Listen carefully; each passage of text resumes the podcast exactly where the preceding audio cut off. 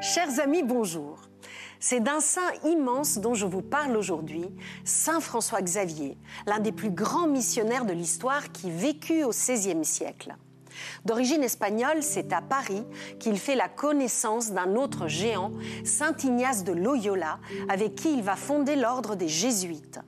François Xavier décide de devenir prêtre et part rencontrer le pape Paul III, qui recherche des missionnaires pour évangéliser les Indes. C'est le début d'un périple de 100 000 kilomètres, long de 11 ans, qui va mener notre missionnaire dans tous les recoins de l'Asie. On le voit en Inde, à Malacca, en Malaisie, aux îles Moluques, au Japon. Il annonce la bonne nouvelle au mépris du danger et accomplit de nombreux miracles. François Xavier, épuisé, finit par s'éteindre en 1552 sur une île au large de Canton, alors qu'il s'apprêtait à prendre pied en Chine. Ses reliques se trouvent aujourd'hui dans la basilique du Bon Jésus à Goa, sur la côte occidentale de l'Inde. Et voici pour finir cet extrait d'une prière écrite par Saint François Xavier. Seigneur, je vous aimerai uniquement parce que vous êtes mon roi, uniquement parce que vous êtes mon Dieu. C'est tout pour aujourd'hui. À demain, chers amis. Ciao. Voici le temps pour cette première semaine du mois de décembre. Encore des températures glaciales pour commencer le deuxième jour du week-end. De fréquentes gelées et fortes par rapport à la veille. C'était sur une large moitié nord. Cette fois-ci, ça va descendre un peu plus au sud. Moins 2 degrés dans Montpellier, moins 1 dans Marseille. C'est assez rare pour le souligner. Moins 2 à Paris ou encore à Lille. Moins 6 dans Strasbourg. Les maximales, en revanche, vont remonter un peu par rapport à la veille au niveau national. Ça restera froid, clairement. Des valeurs encore faiblement positives le plus souvent. Un degré seulement à Nancy, mais aussi à Strasbourg. Grand écart de température avec Bastia, 16 degrés. Le matin, des pluies du vent et de la neige en pleine localement sur les régions du nord-ouest. Un dégradé nuageux en allant vers le sud, les Pyrénées, la Méditerranée, mais aussi les frontières de l'Est. Des grisailles matinales localement, vous voyez les triangles. Et le vent va nettement faiblir par rapport à la veille sur les départements du sud-est, y compris sur l'île de Beauté. Encore un peu de Mistral, ça va souffler jusqu'à 50 km par heure en basse vallée du Rhône. Ensuite, les pluies le vent, mais aussi la neige, vont gagner du terrain sur un bon quart nord-ouest du territoire. Encore se dégrader nuageux en allant vers le relief pyrénéen, mais aussi le Jura, les Alpes, l'île de Beauté, les plages de Méditerranée. En général, des grisailles parfois tenaces localement et le Mistral qui va souffler encore un peu en basse vallée du Rhône.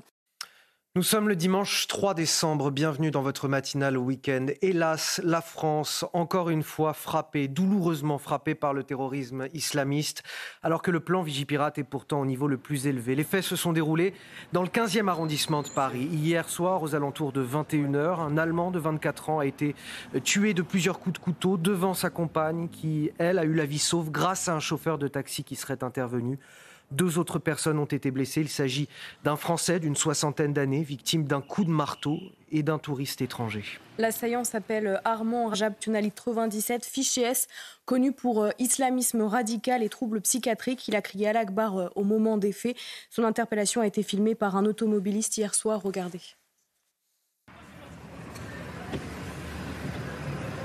Arrête, arrête, arrête Pose, pose-le Pose-le, arrête, ça sert à rien Pose-le, s'il te plaît. Arrête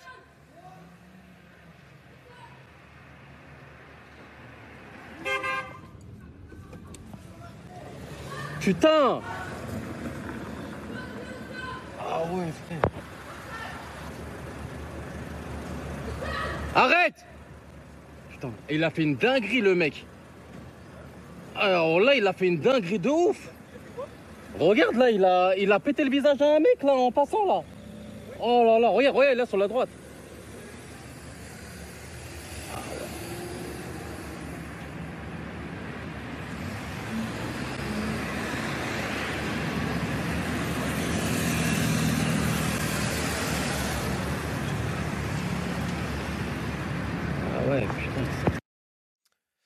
L'assaillant euh, que vous voyez sur ces images a donc été interpellé au, taser. Il aurait dit aux policiers qu'il ne pouvait plus supporter que les musulmans meurent, tant en Afghanistan qu'en Palestine. Il aurait également évoqué ce qui se passait à Gaza et déclaré que la France était complice de ce que faisait Israël. Il avait publié sur les réseaux sociaux une vidéo de revendication de son attaque. Le parquet antiterroriste s'est saisi de l'enquête. Les dernières informations avec euh, Célia Gruyère et Charlotte Gorzala. Il est un peu plus de 21h ce samedi soir au pied du pont Bir dans le 15e arrondissement de Paris quand un homme armé agresse un couple de touristes allemands. Armé d'un couteau et d'un marteau, l'assaillant crie plusieurs fois à la Wakbar et poignarde à mort le mari. Sa femme, elle, a eu la vie sauve grâce à un chauffeur de taxi qui se serait interposé et aurait fait fuir l'agresseur. Rapidement dépêché sur les lieux, quatre policiers le poursuivent à pied dans sa fuite, l'assaillant blesse deux nouvelles personnes, un Français âgé d'une soixantaine d'années et un autre touriste étranger. Le suspect se montre particulièrement menaçant envers les policiers qui tentent de l'interpeller. Cette personne avait gardé euh, les mains manifestement dans, son par-dessus, dans son manteau, et expliquant qu'il avait des explosifs. Euh, il a ensuite euh, pris la fuite. Les policiers ont continué à le poursuivre. C'est là où les deux personnes ont été agressées. Puis, dans, d'un square, ils ont pu euh, arrêter euh, cette personne, l'interpeller, qui les a menacés très violemment. Euh, et voulant s'en prendre aux policiers, l'un de ces policiers a sorti son taser et par deux fois a tiré pour neutraliser cet assaillant. Placé en garde à vue à l'issue de son interpellation, l'individu, un Français né en France en 1997, aurait confié aux policiers ne plus supporter que des musulmans se fassent tuer en Afghanistan ou encore en Palestine. Fiché S, déjà connu des services de renseignement et de la justice pour islamisme radical, il avait été condamné en 2016 à 5 ans de prison pour avoir voulu commettre une action violente. Il avait passé 4 ans derrière les barreaux avant d'être remis en liberté. Le parquet antiterroriste s'est saisi de cette nouvelle affaire. Et nous sommes en, direct avec Claude Moniquet. Bonjour, vous êtes spécialiste des questions de terrorisme et, de renseignement. Merci d'être avec nous euh, ce matin. Est-ce que euh, cet acte, j'ai envie de dire, vous surprend compte tenu du niveau de la menace terroriste en France? On rappelle hein, que le plan euh, Vigipirate est à son niveau le plus élevé depuis l'attentat d'Arras. Bonjour. Non, ça, n'a rien de surprenant. On savait, d'abord, il y a déjà eu un attentat, rappelez-vous, effectivement, à Arras, dans, les, dans les jours qui ont suivi euh, le, drame du 7 octobre en Israël. Puis il y a eu un attentat à Bruxelles deux jours plus tard. Euh, on sait que l'Europe est, sur le pied de guerre, on sait que l'Europe peut être ciblée en liaison avec la situation au Moyen-Orient pour le terrorisme, et on savait de toute façon depuis des mois que le terrorisme islamiste était en train de regagner de la force en Europe. Donc malheureusement, non, cette situation, ce drame n'a rien de surprenant. Claude Moniquet, est-ce que la France est un pays plus exposé que d'autres parmi les pays occidentaux? Oui, je pense qu'il est très clair depuis des années maintenant qu'au au, sein de la communauté occidentale, la France est sans doute le pays le plus exposé pour plusieurs raisons. D'une part, parce que nous avons un certain nombre d'activistes, des milliers en tout cas, de, sympathisants euh, d'extrémistes islamistes euh, fichés S ou fichés au, fichier des, personnes radicalisées, que nous avons eu toute une, histoire d'attentats terroristes islamistes euh, en France, et aussi bien sûr fondamentalement parce que la France est un pays laïque, un pays qui est détesté ah, nous avons un petit souci de, liaison avec euh, Claude Moniquet qu'on retrouvera dans quelques instants pour un, décryptage plus approfondi. On a encore plein d'autres questions euh, à lui poser. Nous sommes également avec Tanguy Hamon euh, sur ce plateau. Bonjour Tanguy. Bonjour. que sait-on de l'assaillant à cette heure-ci? Eh bien, il s'appelle Armand Rajapour Miyandoab. Il est né en 1997. Il a donc 26 ans. Il est né à Neuilly-sur-Seine. Il est de nationalité française. Il vivait chez ses parents dans le département de l'Essonne. Il est fiché S pour islamisme radical et était déjà connu des services de renseignement et de la justice. En 2016, il avait été condamné à une peine de prison pour un projet d'attentat, un projet qui visait notamment le quartier de la Défense. Il avait été interpellé par les services de renseignement, la DGSI, avant d'avoir pu passer à l'acte. Il avait ensuite passé quatre ans en prison, était donc sorti en 2020. Il était suivi comme une personne ayant des troubles psychiatriques très importants, nous a-t-on dit. Il se trouvait d'ailleurs sous traitement psychiatrique et neurologique. Il se pourrait, selon nos informations, qu'il avait arrêté ce traitement. Deux autres mentions à son casier judiciaire euh, existent, mais rien de majeur, a indiqué le ministre de l'Intérieur Gérald Darmanin. Euh, le suspect a dit avoir agi parce qu'il ne supportait pas euh, que des Arabes soient tués en Afghanistan et en Palestine. Il a parlé également de ce qui se passe actuellement en Israël. Il a expliqué qu'il en voulait de ce qui se passe à Gaza en estimant que la France était, euh, selon lui, complice de ce qui se fait en Israël. Il a dit également qu'il voulait mourir en martyr. Il a crié Allah Akbar au moment de son acte. Et enfin, un dernier point on l'a déjà dit, il avait publié une vidéo sur les réseaux sociaux avant son passage à l'acte, où il prête allégeance notamment au chef actuel euh, de Daesh, Abu Hafs. Merci euh, Tanguy pour ces précisions. Vous allez rester avec nous tout au long de cette euh, matinale pour nous apporter les informations sur l'enquête et le profil de, cet assaillant. On va retrouver à nouveau Claude Moniquet qui est avec nous, spécialiste des questions de, terrorisme et de renseignement. Claude Moniquet, je vous le disais tout à l'heure, parce que la France est un pays particulièrement exposé, peut-être plus que d'autres, vous m'avez répondu par la, positive. Est-ce que le conflit au Proche-Orient, puisqu'on voit que cet assaillant évoquait la situation à, Gaza et la complicité euh, de la France euh, concernant euh, ce qui est fait par Israël, est-ce que le conflit au Proche-Orient a une incidence aussi sur la menace terroriste en ce moment? Oui, alors il est clair que pour la France, ce conflit aggrave la situation qu'on vient de décrire. Euh, et, c'est vrai pour, pour, toute l'Europe, c'est vrai aussi aux États-Unis, en Australie, dans, dans, tout le bloc occidental, qui est perçu par les islamistes comme étant allié d'Israël, puisque ce qu'on reproche entre autres à Israël, c'est le fait d'être un pays occidental, un pays représentant l'Occident au Moyen-Orient. Euh, c'est un facteur de, risque euh, supplémentaire, très clairement. Et alors, une dernière question avec euh, Tanguy Hamon. À l'instant, nous évoquions le profil de ce suspect, un Français né en France, fiché S, déjà condamné, connu pour être psychologiquement instable. On a l'impression de voir des profils toujours, ou en tout cas souvent, très similaires dans ce genre d'attaque. Qu'est-ce que ça vous évoque? Ben, ça évoque le fait que pour le moment, heureusement, l'État islamique n'est pas capable manifestement de reprojeter vers, vers l'Europe des groupes terroristes constitués, entraînés et équipés, comme ça a été le cas en novembre 2015. Euh, donc, il se rabattent sur ce qu'il a, une main-d'œuvre euh, pas chère, des gens qui, sont, qui ont des troubles psychiatriques, des gens qui sont euh, prêts à passer à l'acte sur un mode individuel, mais au nom de l'État islamique. Pour cette organisation, c'est malheureusement, si on peut dire un peu vulgairement, tout bénéfice. Et ça multiplie évidemment le risque, parce que autant il est parfois possible de détecter, avant le passage à l'acte, une bande organisée, un groupe organisé, une cellule terroriste, parce que ces gens vont, vont échanger des mails, des coups de téléphone, parce qu'ils sont connus et qu'on va donc pouvoir peut-être les repérer et les interpeller avant le passage à l'acte. Quand on est en face d'un terroriste individuel, c'est mission impossible. Merci à vous, Claude Motinquet. On vous retrouve un petit peu plus tard dans cette euh, matinale. Cette attaque qui s'est donc produite peu après 21h euh, entre le quai de Grenelle et Birakeim dans le 15e arrondissement de Paris. C'est là qu'on va retrouver euh, nos journalistes Godéric Bay et Pierre Emco. Bonjour Godéric, quelle est l'atmosphère dans le quartier ce matin? Alors, euh, il est encore euh, très tôt hein, ce matin. Euh, les gens dorment encore. Il n'y a pas grand monde dans les rues. Cependant, la présence policière a été levée. Il n'y a plus de barrage. voilà, cette rue est comme semblable à toutes les autres de Paris. mais évidemment, dans quelques heures, voilà, les, les, gens vont se lever. Il y aura bien sûr beaucoup plus de monde et l'émotion va être sans doute très très forte aujourd'hui, euh, sachant que voilà, c'est un, c'est un quartier, nous sommes au pied de la Tour Eiffel, en bord de Seine. Euh, tout le monde connaît euh, cet endroit assez emblématique. C'est, un lieu symbolique voilà, pour, pour Paris qui a été frappé hier soir. Et donc voilà, c'est cette, cette journée risque d'être, d'être marquée très fortement voilà, par une émotion sans doute en prix voilà, des mois. Merci euh, Godéric Bay, vous nous ferez vivre cette émotion tout au long de, la matinée, euh, peu à peu, alors que Paris s'éveille en ce euh, dimanche matin. nous allons marquer une courte pause, on revient dans un instant, on reviendra évidemment dans notre journal de 6h30 sur cette attaque terroriste qui s'est produite au cœur de la capitale. Moins de deux mois après l'attentat d'Arras, un Allemand tué, deux personnes blessées hier dans une attaque au couteau et au marteau à Paris, près de la Tour Eiffel. A tout de suite sur CNews.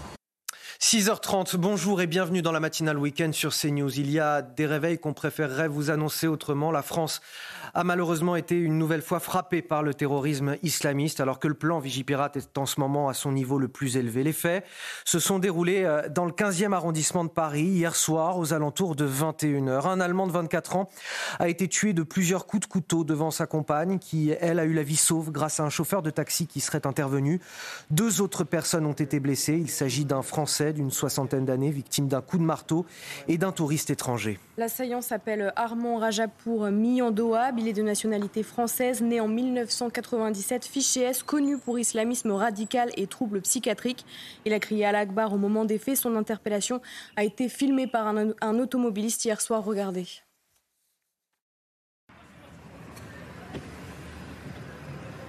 Arrête, arrête, arrête Pose, pose-le Pose-le, arrête, ça sert à rien Pose-le, s'il te plaît, arrête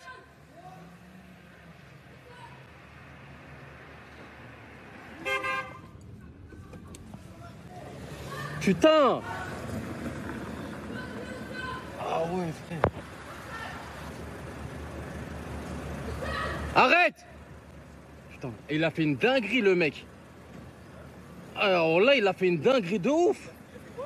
Regarde là, il a, il a pété le visage à un mec là en passant là. Oh là là, regarde, regarde là sur la droite.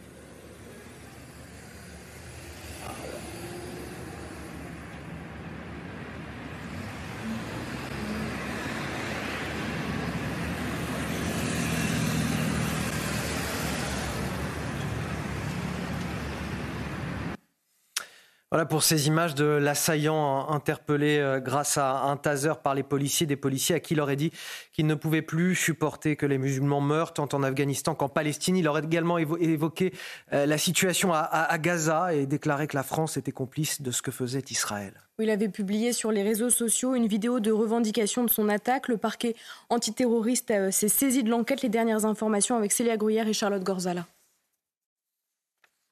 Il est un peu plus de 21h ce samedi soir au pied du pont Bir dans le 15e arrondissement de Paris quand un homme armé agresse un couple de touristes allemands. Armé d'un couteau et d'un marteau, l'assaillant crie plusieurs fois à la Wakbar et poignarde à mort le mari. Sa femme, elle, a eu la vie sauve grâce à un chauffeur de taxi qui se serait interposé et aurait fait fuir l'agresseur.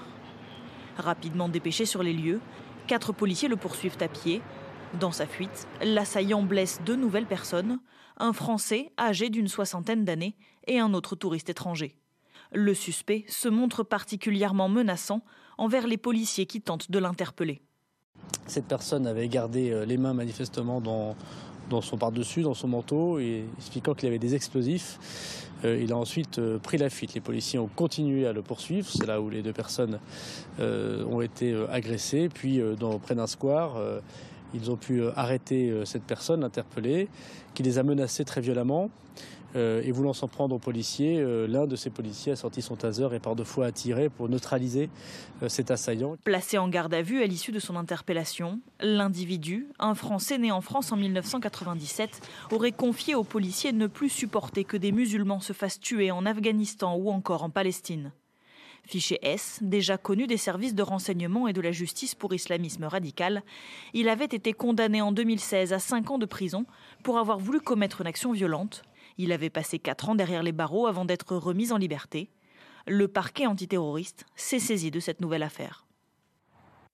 L'attaque qui s'est produite dans un quartier très touristique, très symbolique de la capitale. Et c'est sur place qu'on va retrouver nos journalistes Godéric Bay et Pierre Emco. Bonjour euh, Godéric, merci d'être avec nous euh, ce matin. Euh, quelle est l'atmosphère sur place aujourd'hui? Eh bien, l'atmosphère est pour le moment un petit peu étrange. Alors, il est encore voilà très tôt hein, ce matin. Les gens, pour la plupart, dorment encore. Paris commence doucement à se réveiller et enfin, les gens vont être euh, évidemment euh, choqués. Euh, nous avons croisé ce matin une, riveraine. qui, partait travailler. hier soir, elle s'est couchée très tôt, donc nous lui avons appris la nouvelle. Elle était très émue. voilà, aujourd'hui, dans ce quartier extrêmement touristique, l'ambiance va être très lourde peut-être même très recueilli également. Euh, d'habitude, voilà, ce quartier est assez vivant, assez dynamique. Euh, nous sommes au, pied de la Tour Eiffel, sur les bords de Seine. Derrière moi, vous reconnaissez le pont Birakeim. Voilà, c'est un, lieu symbolique qui a été frappé hier soir à Paris. Merci euh, Godéric Bay. Dans ce lieu symbolique, il faudra sans doute s'attendre aujourd'hui à, beaucoup de, sécurité. On va rejoindre euh, Claude Moniquet qui est avec nous. Bonjour, vous êtes euh, spécialiste des questions de, terrorisme et, de renseignement. Est-ce que ça vous surprend cette attaque compte tenu de la menace terroriste particulièrement élevée en France? Je rappelle, le plan Vigipirate est à son niveau le plus élevé. Oui, ça n'a malheureusement rien de surprenant. D'une part, on savait depuis déjà un certain nombre de mois, ça avait d'ailleurs été lancé par le ministre Darmanin euh, au printemps dernier, qu'il y avait une recrudescence des, recrutements et, de l'activisme dans les milieux islamistes radicaux liés au terrorisme. Et d'autre part, bien entendu, il y a cette situation au Moyen-Orient qui rajoute un facteur de, risque, un facteur de danger à une situation qui est déjà très tendue. Donc malheureusement, non, ça n'a rien, rien de surprenant. Euh, la France est, un pays plus exposé que d'autres à la menace terroriste parmi les pays occidentaux? Alors, il est très clair pour tout le monde, je crois, depuis, des années, malheureusement, qu'au sein de, la communauté occidentale, si on peut dire, la France est certainement le pays le plus exposé euh, pour, pour, plusieurs raisons. D'abord, la France est le seul pays vraiment laïque en Europe. Ça excite évidemment la haine des islamistes. Ensuite, la France a un long contentieux, l'islam radical, et a été, il y a, d'une part des lois qui ont été passées, comme la loi sur le séparatisme, la loi sur le voile, il y a une vingtaine d'années, mais également euh, la France a participé à toutes les coalitions antiterroristes en Afghanistan, en Syrie, euh, au Sahel, bien entendu. Euh, donc, euh, autant de facteurs qui font que la France est un pays qui est particulièrement ciblé et qui a payé depuis, depuis, depuis les années 90, en fait, qui a payé un tribut très lourd au terrorisme islamiste. Merci Claude Monique. On vous retrouve dans quelques minutes pour d'autres questions. On est également sur ce plateau avec Tanguy Hamon, notre journaliste police-justice. Bonjour Tanguy, merci d'être avec nous ce matin. Que sait-on du, du profil de cet assaillant alors qu'il est? Bien, l'assaillant s'appelle Armand Rajapour Miyandoab. Il est né en 1997. Il a donc 26 ans. Il est né à Neuilly-sur-Seine et de nationalité française. On a appris qu'il vivait, qu'il vivait chez ses parents dans le département de l'Essonne. Il est fiché S pour radicalisme, pour islamisme radical. Il était déjà connu des services de renseignement et de la justice. En 2016, il avait été condamné à une peine de prison pour un projet d'attentat, un projet qui visait le quartier de la Défense. À ce moment-là, il avait été interpellé par la DGSI avant d'avoir pu passer à l'acte. Il avait ensuite passé quatre ans en prison. Il a été libéré en 2020. Depuis, il était suivi comme une personne ayant des troubles psychiatriques très importants, nous, a-t-on dit. Il se trouvait d'ailleurs sous traitement psychiatrique et neurologique. Il se pourrait qu'il avait arrêté ce traitement. Euh, l'assaillant dit avoir agi parce qu'il ne supportait pas que des musulmans soient tués en Afghanistan et en Palestine. Il a également parlé de ce qui se passe actuellement en Israël en expliquant euh, qu'il en voulait de ce qui se passait actuellement à Gaza. Il a estimé que la France était complice de ce qui se fait actuellement en Israël. Il a dit qu'il voulait mourir en martyr. Et enfin, il avait publié sur les réseaux sociaux une vidéo avant son passage à l'acte où il prêtait allégeance au chef actuel de Daesh, Abu Hafs. Merci beaucoup Tanguy Hamon. Et le ministre de l'Intérieur s'est justement rendu sur les lieux du drame dans la soirée. L'assaillant n'a pas ses jours en danger et pourra donc répondre de ses actes devant la justice, a précisé Gérald Darmanin. Il est revenu sur les premiers éléments dont disposent les enquêteurs et notamment sur les propos de l'assaillant au moment des faits. Selon lui, l'assaillant était manifestement prêt à tuer d'autres personnes. Écoutez. Ce que je sais, c'est qu'il aurait prononcé effectivement euh, le mot d'Allah Akbar, il l'aurait prononcé au chauffeur de taxi qui voulait intervenir, et il l'aurait prononcé aux policiers puisqu'ils me l'ont dit. Il aurait également dit, de toute façon les caméras piétons des policiers euh, ont été enclenchées, donc euh, tout a été filmé, qu'il en voulait à, ce qui se passait à Gaza et que la France serait complice de ce que faisait Israël. Et il aurait dit qu'il en avait marre de voir des musulmans mourir. voilà ce que je sais moi, mais je laisserai évidemment euh, le parquet témoigner euh, de la véracité totale des faits lorsque tous les témoignages auront été recueillis. Et c'est Gérald Darmanin lui-même qui a prévenu le, président de la République de cette attaque hier soir, alors que le chef de l'État était encore à, Doha, au Qatar, juste avant son retour en France. Emmanuel Macron a présenté ses condoléances aux, proches du ressortissant allemand décédé sur le réseau social X, pensant avec euh, émotion aux personnes actuellement blessées et prises en charge. Toujours sur le même réseau social X, la Première ministre a, a salué le courage et le professionnalisme de nos forces de l'ordre et de nos services de secours mobilisés. Nous ne céderons rien face au terrorisme, jamais. Oui, voici les mots de la présidente de l'Assemblée Yael Braun-Pivet. Une fois encore, le terrorisme a frappé sur notre sol en pleine soirée à Paris. J'apporte tout mon soutien aux victimes et à leurs familles. Et on rappelle donc le bilan de cette attaque. Un Allemand tué, deux personnes blessées hier dans une attaque au couteau et au marteau à Paris, près de la Tour Eiffel. Moins de deux mois après l'attentat d'Arras, le terrorisme islamiste qui frappe une nouvelle fois brutalement la France. Et c'est évidemment le principal sujet de cette matinale week-end sur CNews. Vous restez avec nous. On se retrouve à 7h pour un nouveau journal avec mes invités. Bonjour et bienvenue dans la matinale week-end, une matinale largement consacrée à cette attaque terroriste à Paris. Euh, un homme, un Allemand tué et deux personnes blessées hier dans une attaque au couteau et, au marteau à, Paris près de la Tour Eiffel. Le parquet national antiterroriste a été euh, saisi. L'assaillant était connu pour islamisme radical et pour troubles psychiatriques. Il a crié Allah Akbar au moment des faits. Des faits que nous allons évoquer avec mes invités sur ce plateau. Arthur de Vatrigan, bonjour. Bonjour. Vous êtes directeur de la rédaction de L'Incorrect. Erwan Barrio également, bonjour. Écrivain. Euh, Tanguy Hamon, journaliste euh, au service euh, police-justice de CNews. Et bien sûr Marine Sabourin pour les JT qui m'accompagnent. Tout de suite avant de poursuivre, la météo, Karine Durand. Et Karine, il neige ce matin dans le bassin parisien. Oui, il faut être très prudent sur les routes, ça peut glisser, mais juste avant, regardez rapidement les vents que nous avons relevés au cours de la journée d'hier en Corse, hein, la Corse qui était en alerte orange, je le rappelle, en vigilance orange, jusqu'à 185 km à l'heure du côté de Cagnano et ailleurs, eh bien, entre 120 et quasiment 170 km à l'heure.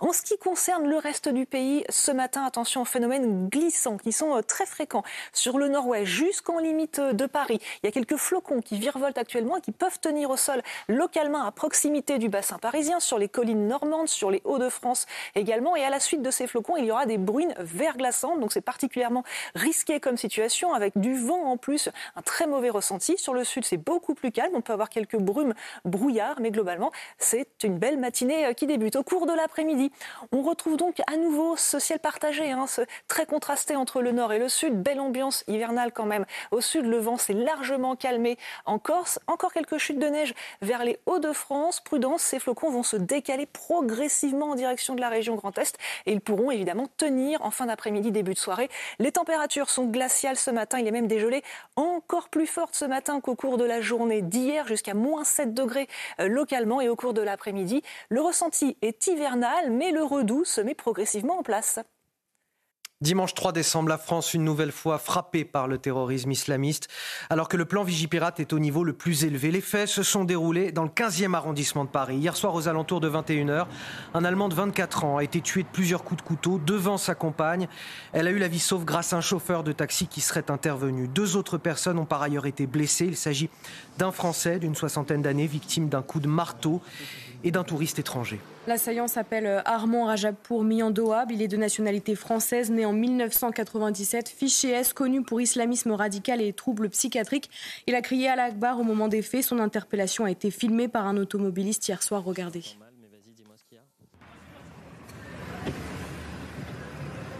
Arrête, arrête, arrête Pose, pose-le Pose-le, arrête, ça sert à rien Pose-le, s'il te plaît, arrête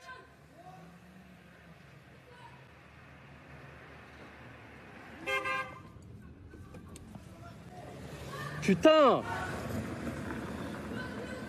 Ah ouais, frère. Arrête Putain, il a fait une dinguerie, le mec. Alors là, il a fait une dinguerie de ouf. Regarde, là, il a, il a pété le visage à un mec, là, en passant, là. Oh là là, regarde, regarde, là, sur la droite.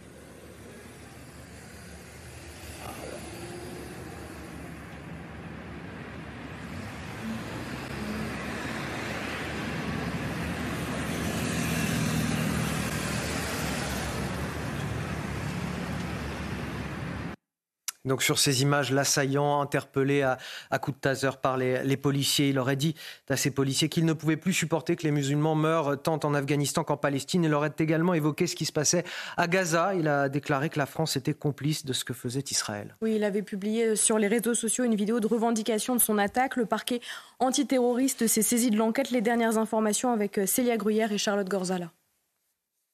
Il est un peu plus de 21h ce samedi soir au pied du pont Bir dans le 15e arrondissement de Paris quand un homme armé agresse un couple de touristes allemands. Armé d'un couteau et d'un marteau, l'assaillant crie plusieurs fois à la Wakbar et poignarde à mort le mari. Sa femme, elle, a eu la vie sauve grâce à un chauffeur de taxi qui se serait interposé et aurait fait fuir l'agresseur. Rapidement dépêché sur les lieux, quatre policiers le poursuivent à pied Dans sa fuite, l'assaillant blesse deux nouvelles personnes, un Français âgé d'une soixantaine d'années et un autre touriste étranger. Le suspect se montre particulièrement menaçant envers les policiers qui tentent de l'interpeller. Cette personne avait gardé euh, les mains manifestement dans, son par-dessus, dans son manteau, et expliquant qu'il avait des explosifs. Euh, il a ensuite euh, pris la fuite. Les policiers ont continué à le poursuivre. C'est là où les deux personnes ont été agressées. Puis, dans, d'un square, ils ont pu arrêter cette personne, l'interpeller, qui les a menacés très violemment. Euh, et voulant s'en prendre aux policiers, euh, l'un de ces policiers a sorti son taser et par deux fois a tiré pour neutraliser euh, cet assaillant. Placé en garde à vue à l'issue de son interpellation, l'individu, un Français né en France en 1997, aurait confié aux policiers ne plus supporter que des musulmans se fassent tuer en Afghanistan ou encore en Palestine.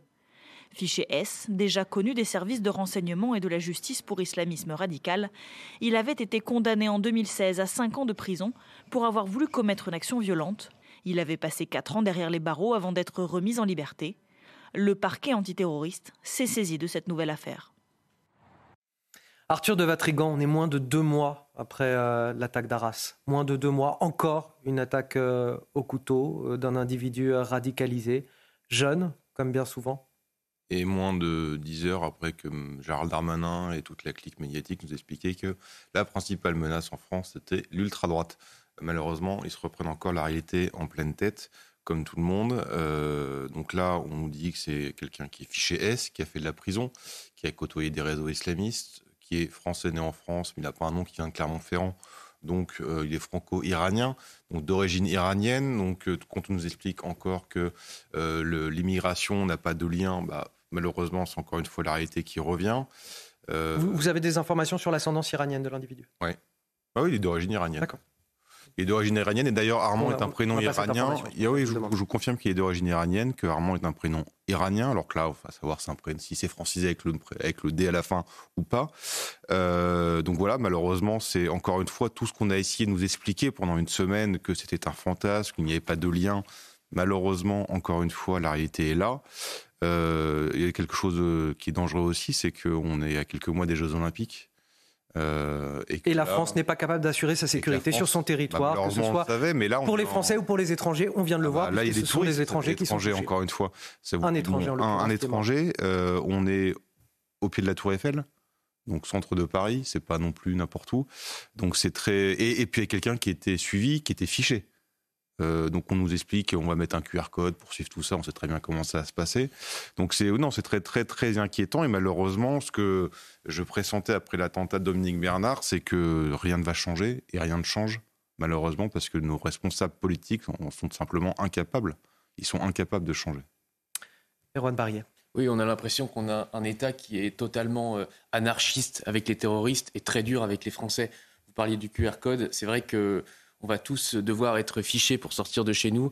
Euh, d'ailleurs, moi j'habite dans le 15e, euh, entre parenthèses, je passe tout le temps ici, je vais devoir présenter mon QR code. Mais par contre, euh, les gens comme ce terroriste, eux, peuvent circuler. Il faut en finir avec la tolérance envers le terrorisme. Cet homme était connu, il était fiché il avait déjà commis un acte qui lui a valu plusieurs années de prison, vous l'avez dit. Aujourd'hui, il faut redoubler de sévérité.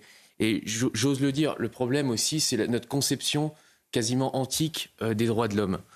Vous savez, les droits n'ont pas changé, mais l'homme, lui, a changé. L'homme, maintenant, euh, qui euh, se circule librement dans nos rues, il a ce visage-là. Et j'ajoute que euh, cette impuissance du ministre qu'on vient de voir sur vos images, qui ne sait plus comment faire dans un état de droit pour lutter contre le terrorisme. Il n'a plus aujourd'hui les manettes suffisantes, il n'a plus les leviers suffisants. La question qui doit être posée aujourd'hui, c'est celle de, de l'état d'exception qui ne doit pas concerner les Parisiens pendant les Jeux Olympiques, mais qui doit concerner d'abord la lutte contre le terrorisme. Tanguy on, a déjà commencé à évoquer un petit peu le, profil de ce suspect euh, avec des informations éparses. Qu'est-ce que vous avez, vous, comme information sur ce, ce suspect? Eh bien, donc, on l'a dit, il s'appelle Armand Rajapour Miandoab, né en 97 à Neuilly-sur-Seine. Il a donc 26 ans, nationalité française, franco-iranienne comme on vient de l'expliquer. Il vivait chez ses parents dans le département de l'Essonne. Il était fiché S pour islamisme radical, déjà connu des services de renseignement et de la justice. Euh, en 2016, il avait été condamné à une peine de prison pour un projet d'attentat, un attentat qui devait viser le quartier de la, Défense. Il avait été interpellé à ce moment-là par, par, la DGSI avant d'avoir pu passer à l'acte. Il avait ensuite passé quatre ans en prison, était donc sorti en 2020. Il était suivi comme une personne ayant des troubles psychiatriques très importants, nous indique-t-on. Il se trouvait d'ailleurs sous traitement psychiatrique et neurologique. Il se pourrait qu'il avait arrêté ce traitement. Il dit avoir agi parce qu'il ne supportait pas euh, que des musulmans soient tués en Afghanistan et en Palestine. Il a aussi parlé de ce qui se passe actuellement à Gaza, en estimant, selon lui, que la France serait complice de ce qui se passe en Israël. Il a dit qu'il voulait mourir en martyr. Il avait d'ailleurs crié à l'Akbar euh, lors de son attaque. Et dans une vidéo qu'il a publiée sur les réseaux sociaux, eh il a prêté allégeance au chef actuel de Daesh, Abu Hafs. Merci euh, Tanguy pour ces précisions. On est également avec euh, Claude Moniquet en direct. Claude Moniquet, spécialiste des questions de terrorisme et de renseignement. Claude, comment se fait-il qu'avec le passé judiciaire de cet homme ou encore ses loups troubles psychiatriques, il était encore en liberté Parce que c'est la question qui va se poser pour tous les Français aujourd'hui qui vont nous écouter. C'est bien entendu la question qui va se poser, c'est celle qu'on se pose tous et c'est celle qui va alimenter la polémique, et polémique justifiée en l'occurrence. Euh, effectivement, on a un homme qui est fiché, qui est surtout, qui a déjà été condamné à quand même 5 ans de prison pour des faits de terrorisme et dont on nous dit qu'il a des troubles psychiatriques lourds. Donc on aurait pu penser qu'un tel individu à sa libération de prison aurait été, euh, aurait été interné d'office et aurait été gardé dans un lieu, dans un lieu fermé. Et ça n'a pas été le cas. On lui a simplement, enfin simplement entre guillemets, prescrit un traitement à prendre à domicile chez ses parents. Euh, c'est, on a l'impression de marcher sur la tête. Il y, a plein d'explications. Hein. On va vous dire qu'il n'y a pas assez de place dans les hôpitaux psychiatriques. On va vous dire que c'est compliqué le suivi psychiatrique d'un individu, etc. Tout ça, c'est certainement, c'est vrai. Mais en même temps, la question qui se pose pour les Français et pour tout le monde et pour les touristes, puisque on est effectivement quelques mois des Jeux Olympiques et, c'est un étranger qui a été tué, euh, c'est comment se fait-il qu'un individu dangereux et malade puisse se promener en liberté à Paris? Et là, nous n'avons pas de réponse. Qu'est-ce que vous pouvez nous dire, Claude Moniquet, sur le, profil de cet homme né en France, fiché déjà condamné, connu pour être psychologiquement instable? Quand je dis qu'est-ce que vous pouvez nous dire, c'est euh, on a l'impression d'avoir euh, souvent eu ce type euh, de profil très similaire dans ce genre d'attaque. Oui, c'est une triste, c'est une triste redite. Hein. L'individu déjà connu, fiché, éventuellement déjà condamné et ayant des troubles psychiatriques qui, comme un attentat, malheureusement, on y est habitué beaucoup trop habitué depuis, depuis 2015. Euh, ça prouve une chose en tout cas, ça prouve euh, que euh, jusqu'en 2015, 2016 peut-être, l'État islamique était en capacité de projeter des équipes comme, le, comme, le, comme, en novembre 2015, des équipes lourdement armées préparées pendant un an ou plusieurs mois pour commettre des attentats en groupe. Là, il a perdu cette capacité depuis qu'il n'a plus de territorialité au Moyen-Orient. Donc, il a recours à une main-d'œuvre facile et pas chère, si je peux l'exprimer de cette manière, des, gens qui sont ce qu'on appelle des loups solitaires, mais des gens qui ont été qui ont été sans doute recrutés, qui ont été motivés, qui ont peut-être été armés, même si là les moyens sont, des moyens quotidiens et dérisoires, euh, et, et, ça lui permet de commettre des attentats, de continuer à exister, l'État islamique, à vraiment, réellement moindre coût. C'est ça que ça nous dit. Et c'est très inquiétant parce qu'un acteur individuel, c'est très difficile à repérer avant le passage à l'acte. Merci euh, Claude Moniquet. Euh, Marine, le ministre de l'Intérieur s'est rendu sur les lieux du drame très rapidement. Oui, voici ces mots. L'assaillant n'a pas ses jours en danger et pourra donc répondre de ses actes devant la justice. Il est revenu sur les premiers euh, éléments dont disposent les enquêteurs et notamment sur les propos de l'assaillant au moment des faits. Selon lui, il était manifestement prêt à tuer d'autres personnes. Écoutez. Ce que je sais, c'est qu'il aurait prononcé effectivement euh, le mot d'Allah Akbar, il l'aurait prononcé au chauffeur de taxi qui voulait intervenir, et il l'aurait prononcé aux policiers puisqu'ils me l'ont dit. Il l'aurait également dit, de toute façon les caméras piétons des policiers euh, ont été enclenchées, donc euh, tout a été filmé, qu'il en voulait à, ce qui se passait à Gaza et que la France serait complice de ce que faisait Israël, il aurait dit qu'il en avait marre de voir des musulmans mourir. voilà ce que je sais moi, mais je laisserai évidemment euh, le parquet témoigner euh, de la véracité totale des faits lorsque tous les témoignages auront été recueillis. 7h16 sur CNews, le rappel de l'actualité, Marine Sabourin. Ce drame dans le 15e arrondissement de Paris hier soir aux alentours de 21h. Un Allemand de 24 ans a été tué de plusieurs coups de couteau devant sa femme par un homme né en 1997. Deux autres personnes ont été blessées. Il s'agit d'un Français d'une soixantaine d'années, victime d'un coup de marteau et d'un touriste étranger. Le parquet antiterroriste s'est saisi de l'enquête.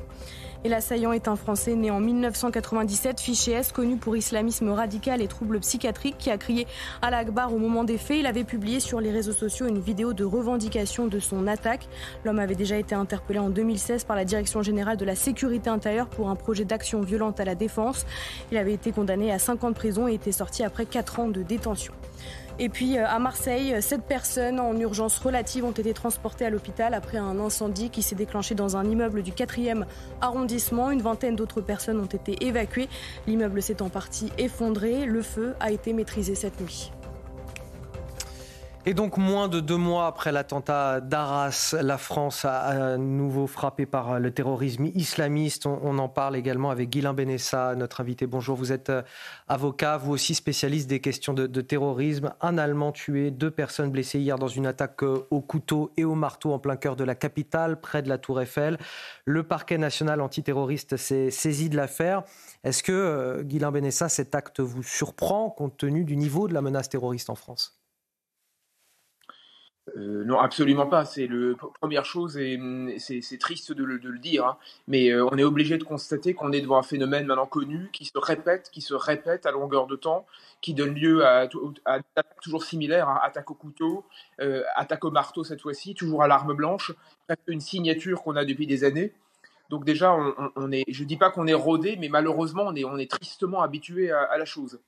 Ensuite, le, le fait est quand même, et vous en parlez à, juste titre à l'antenne, hein, euh, au niveau de la prévention, au niveau de la, détection, on a quand même une, condamnation euh, de, cet individu, une condamnation à 5 ans d'ores et déjà en 2016, condamnation qu'il a faite, il a purgé 4 ans d'emprisonnement, il a fait l'objet d'une MICAS, c'est-à-dire les, mesures, vous savez, individuelles de, contrôle administratif et de surveillance, donc il est, il est contrôlé, il est suivi, on le connaît, on le suit, euh, je veux dire, on, on sait qu'il a des troubles psychiatriques, donc c'est c'est pas du tout, comment dire, quelqu'un qu'on a lâché dans la nature sans, sans suivre.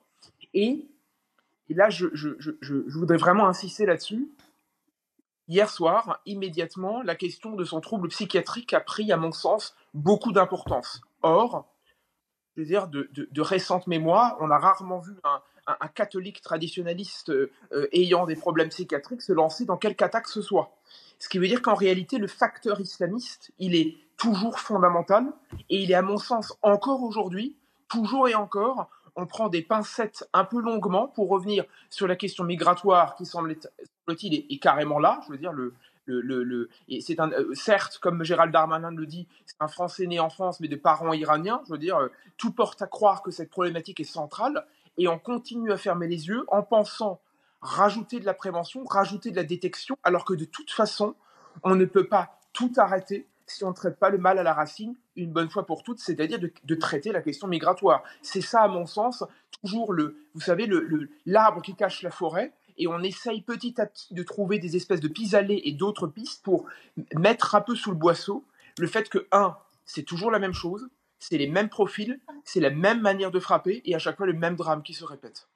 Merci euh, Guylain Benessa. On vous retrouve euh, un petit peu plus tard dans la matinale week-end sur euh, CNews pour encore une fois évoquer ce qui s'est passé en, plein cœur de la, capitale. On, y revient d'ailleurs avec vous, Tanguy Hamon, journaliste police-justice de CNews. Que sait-on du nombre de fichiers S en France aujourd'hui? C'est très difficile d'avoir, excusez-moi, un chiffre précis concernant les fichiers S, puisque, pardon, la communication ne se fait pas régulièrement, elle est au compte-goutte et elle est très différente en fonction des années. Pour donner un ordre de grandeur euh, assez vaste, eh bien, on estime qu'il y aurait entre 20 et 30 000 fichiers S en France. Concernant ceux qui sont liés à la radicalisation islamiste, il serait plus de 5 000, autour de 8-10 000. Et ce qu'il faut savoir sur les fichiers S, c'est que ce sont des individus qui, c'est une sous-catégorie du fichier des personnes recherchées. Elle n'est pas spécifiquement dédiée aux personnes radicalisées. On est politique de la mouvance ultra-droite, ultra-gauche. Et en fait, cette fiche S euh, sert à estimer le degré de, dangerosité euh, d'un individu et sert aussi à faire remonter des informations au service de renseignement. Et enfin, ce qu'il faut savoir pardon, sur ces fiches S, c'est que euh, être sous le coup d'une fiche S, euh, ça ne veut pas dire qu'on doit se faire interpeller euh, dès que les policiers euh, vous croisent dans la rue. Et ce n'est pas, c'est également une fiche qui est bien différente de la fiche FSPRT qui est là pour la radicalisation à caractère terroriste un dernier mot sur ce qui se passe désormais au, Proche-Orient. L'armée israélienne a continué ses bombardements sur la bande de Gaza, euh, troisième jour de reprise des combats. Et de son côté, le Hamas a annoncé avoir tiré de nombreuses roquettes visant notamment euh, la ville de Tel Aviv. Oui, nous retrouvons justement Thibault Marcheteau en direct de Tel Aviv. Thibault, Benjamin Netanyahou a pris la parole hier devant les Israéliens et a réaffirmé sa détermination à prolonger euh, cette guerre tant que le Hamas ne sera pas totalement éradiqué. Que faut-il retenir de son allocution? Eh bien, écoutez, Marine, ce qu'il faut retenir de cette déclaration de Benjamin Netanyahu, c'est qu'il a rappelé tous les objectifs militaires, notamment euh, ceux depuis la fin de la trêve. Il a parlé d'une opération qui va être particulièrement difficile et euh, particulièrement longue dans le temps.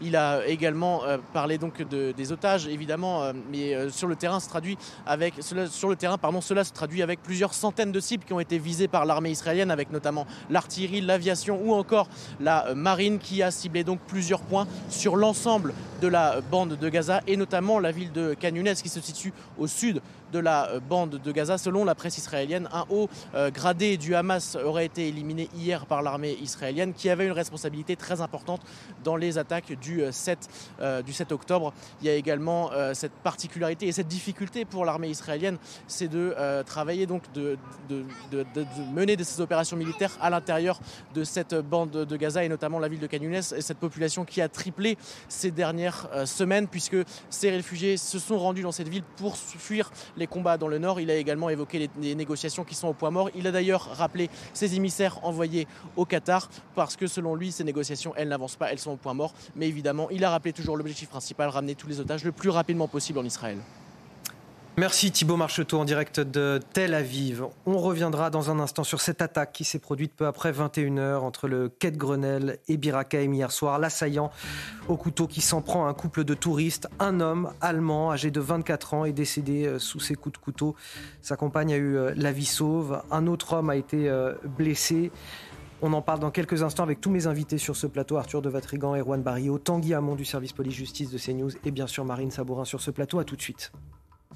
7h30, de retour dans la matinale week-end sur CNews avec Marine Sabourin, Arthur de Vatrigan, euh, Tanguy Hamon du service police-justice de CNews et Juan Barrio, écrivain pour commenter, décrypter l'actualité, cette triste actualité effectivement. À la une, moins de deux mois après l'attentat d'Arras, le terrorisme islamiste frappe une nouvelle fois brutalement la France. Un Allemand euh, tué et deux personnes blessées hier dans une attaque au couteau et au marteau à Paris, près de la Tour Eiffel. L'assaillant a crié à l'Akbar au moment des faits. Il a été interpellé. Le parquet national antiterroriste s'est saisi de l'affaire. Nous serons sur place avec nos journalistes Godéric Bay et Pierre Emco. L'auteur de l'attaque était radicalisé, fiché S et bien connu de la justice, condamné à 5 ans de prison en 2016 pour, je cite, un projet d'action violente dans le quartier de la Défense. Son nom, Armand Rajapour Miandoab, 26 ans de nationalité française. On parle d'un profil très instable, très influençable. Il est également atteint de troubles psychiatriques. On fera le point complet avec Tanguy Hamon. Les condoléances d'Emmanuel Macron, Elisabeth Borne qui assure que nous ne céderons rien face au terrorisme et qui salue le courage et le professionnalisme des forces de l'ordre. Voilà pour les premières réactions. Des mots qu'on a déjà beaucoup entendus, tandis qu'à droite, l'opposition s'interroge. Comment cet homme pouvait-il être dehors? Quand prendra-t-on la mesure de la guerre idéologique qui nous est menée? Des questions que nous poserons également à nos invités en plateau. Donc à la une, je vous le disais, la France une nouvelle fois frappée par le terrorisme islamiste. Les faits se sont déroulés dans le 15e arrondissement de Paris hier aux alentours de 21h. Un Allemand de 24 ans a été tué de plusieurs coups de couteau devant sa compagne. Elle a eu la vie sauve grâce à un chauffeur de taxi qui se serait intervenu. Deux autres personnes ont été blessées. Il s'agit d'un Français d'une soixantaine d'années, victime d'un coup de marteau, et d'un touriste étranger. L'assaillant est de nationalité française, né en 1997 et fiché S. Il a crié Allah Akbar au moment des faits. Son interpellation a été euh, filmée par un automobiliste hier soir. Regardez.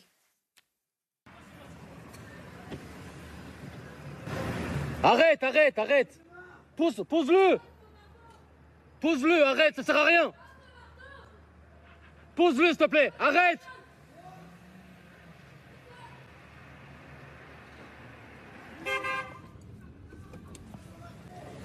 Putain Ah ouais, frère.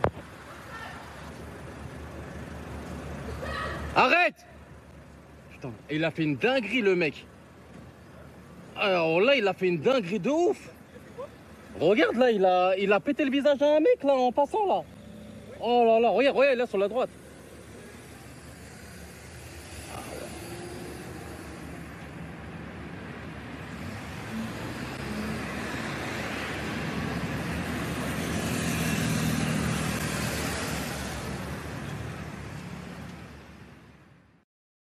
On va revenir précisément sur les faits avec vous, Tanguy Hamon du service police-justice de CNews. Que s'est-il passé exactement hier soir aux alentours de 21h entre euh, le quai de Grenelle et le pont de Birakeim eh bien, les faits, comme vous venez de le dire, se sont déroulés près du pont Birakeim, non loin de la Tour Eiffel.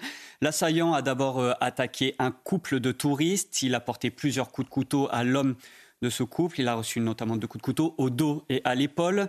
Euh, ce touriste allemand a été retrouvé en arrêt cardio-respiratoire. Il est mort sur place. Euh, un chauffeur de taxi a fait prendre la fuite à l'assaillant qui a traversé la Seine pour se trouver dans le 16e arrondissement de la capitale. Là, des policiers l'ont repéré et l'ont poursuivi. À ce moment-là, il a frappé à coups de marteau une autre personne qui a été blessée à l'œil. Une troisième personne a été prise pour cible, mais elle est plus choquée que blessée, nous a-t-on indiqué. Les policiers, à ce moment-là, sont parvenus à isoler l'assaillant. Ils ont utilisé leur taser à deux reprises pour le neutraliser. Il apparaît que lorsque les policiers se sont approchés de l'assaillant, il avait gardé ses mains dans ses poches et il disait qu'il avait des explosifs sur lui. C'est pour cela que les policiers ont utilisé leur taser pour le neutraliser. Enfin, ce qu'il faut savoir, c'est que le parquet national antiterroriste s'est saisi de l'enquête. Nous sommes donc bel et bien dans une, dans une attaque terroriste. Et nous retrouvons tout de suite euh, nos journalistes Godéric B et Pierre Emco dans le 15e arrondissement. Godéric, on est là dans un quartier très symbolique, l'un des plus touristiques de la capitale. Quelle est l'atmosphère dans le quartier ce matin? Eh bien, euh, le quartier euh, émerge progressivement. Hein. Euh, il y a quelques voitures, quelques passants, des joggers, mais aussi les premiers touristes qui viennent ici, puisque voilà, c'est un, c'est un, c'est un lieu emblématique. vous voyez derrière moi le pont Birakeim. on a vu de nombreux touristes venir se prendre en photo comme si rien n'était. Certains ne sont pas au courant de ce qu'il s'est passé hier, tout comme certains riverains qui nous ont confié avoir appris la triste nouvelle ce matin. Ils nous ont euh, confié euh, euh, leur stupeur, leur émotion, mais aussi leur colère. voilà, ici, nous sommes au pied de la Tour Eiffel, sur les bords de Seine. habituellement, en journée, en tout cas, c'est un, c'est un endroit euh, très prisé par euh, les touristes, c'est vivant. Nous sommes au milieu des terrasses parisiennes, euh, des, boutiques souvenirs également. Et au fur et à mesure que la journée va se dérouler et que les riverains et puis peut-être également les touristes vont apprendre ce qu'il s'est passé hier, l'émotion risque d'être bien plus lourde et bien plus compliquée à vivre aujourd'hui.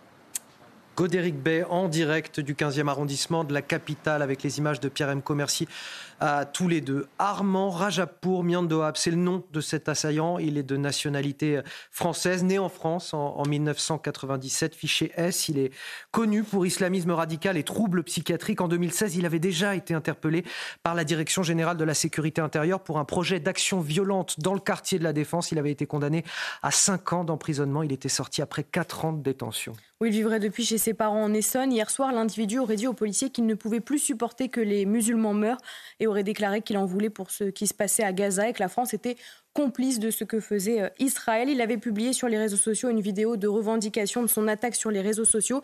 Écoutez, euh, le ministre de l'Intérieur, c'était hier soir.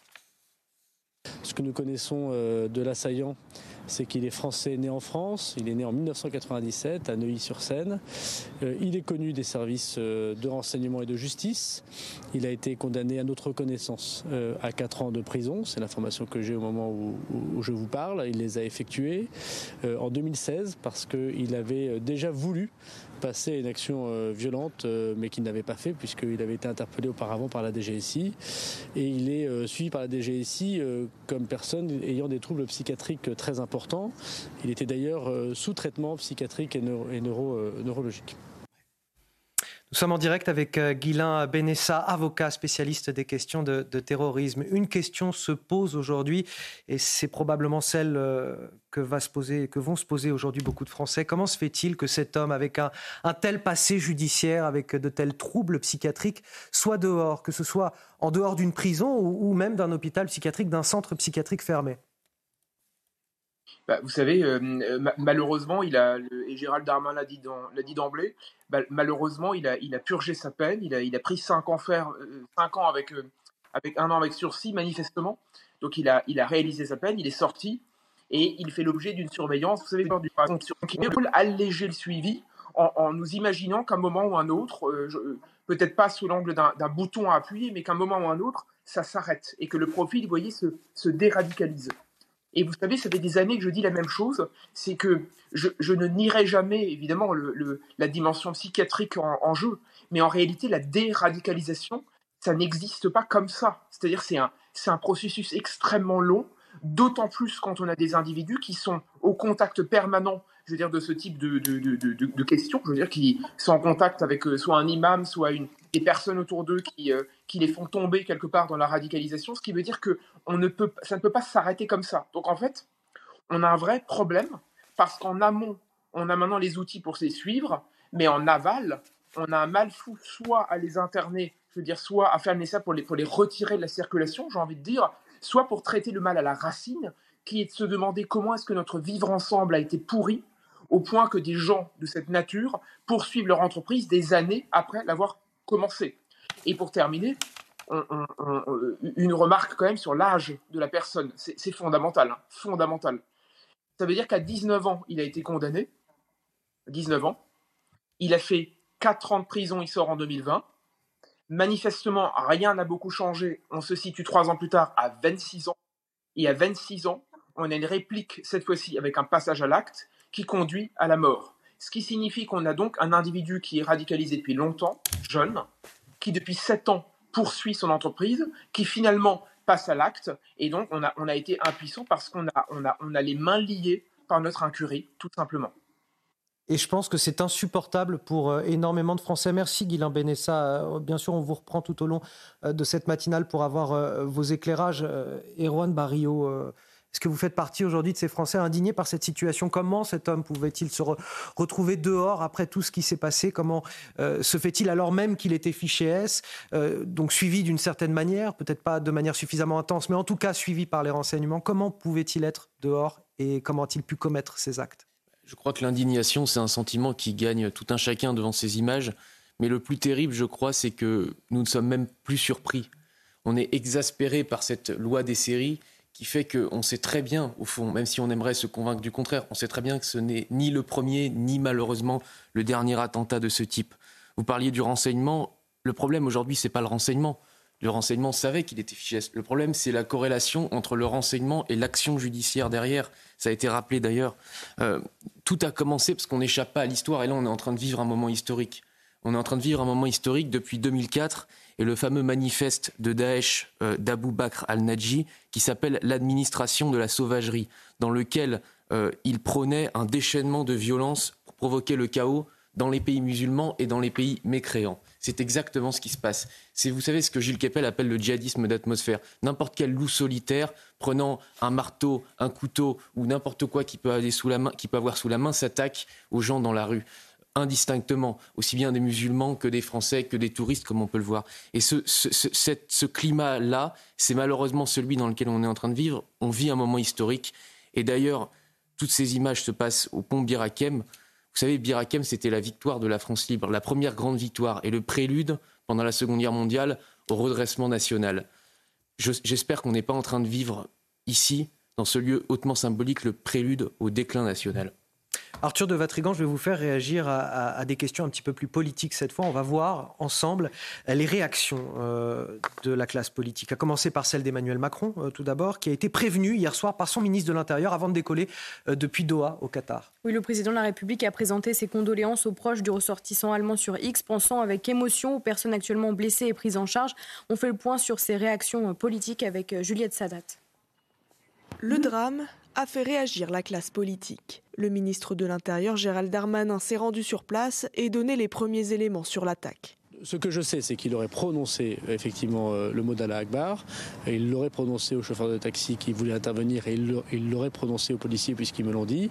Il l'aurait également dit, de toute façon les caméras piétons des policiers euh, ont été enclenchées, donc euh, tout a été filmé, qu'il en voulait à, ce qui se passait à Gaza et que la France serait complice de ce que faisait Israël. À droite, le président des Républicains, Éric Ciotti, a également affiché son soutien aux victimes et a rendu hommage aux forces de l'ordre. Merci à nos courageux policiers qui ont interpellé l'individu qui s'en prenait à des passants. Nos forces de l'ordre risquent chaque jour leur vie pour nous protéger. Immense reconnaissance. Plus à droite, Jordan Bardella, Gilbert Collard et Éric Zemmour n'ont pas hésité à fustiger l'attaque terroriste commise par un individu connu des services de police. Demain matin, les Français se demanderont comment un homme fiché, déjà condamné pour avoir planifié un attentat, cas psychiatrique notoire dans le contexte actuel, ait pu se promener librement et armé un samedi soir dans les rues de Paris. Le suspect est né en 1997 à Neuilly-sur-Seine. En 2016, il écope de 4 années de prison pour un projet d'attentat avorté. Le parquet antiterroriste a été saisi.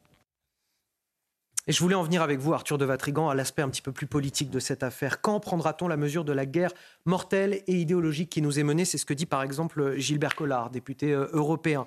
Jordan Bardella, on vient de le voir, les Français se demanderont comment un homme fiché, déjà condamné pour avoir planifié un attentat, euh, ait pu se promener librement et armé un samedi soir dans les rues de Paris. Il y a euh, un manque de conscience politique ou que, que se passe-t-il? Il y a un aveuglement et une lâcheté et il y a une complicité. Euh, il y a un aveuglement parce que quand on ment depuis 50 ans, en nous expliquant que le vivre ensemble et le multiculturalisme, ça peut être que bénéfique. Bah, c'est compliqué 50 ans après de se réveiller en expliquant qu'on s'est trompé. Ça demande beaucoup d'humilité et ça demande un sens du bien commun dont la plupart de nos élites sont très dépourvues. Il y a une complicité évidemment d'une partie euh, de la classe politique parce qu'ils soufflent dessus, ils encouragent. On a vu euh, cette semaine beaucoup d'attaques contre une partie de la droite, médiatique, politique, euh, euh, même culturelle, en expliquant qu'ils faisaient de la récupération et que surtout, comme Éric Zemmour ou comme le Rassemblement national, soufflaient sur les braises. Et donc, derrière, on a eu une menace de l'ultra-droite.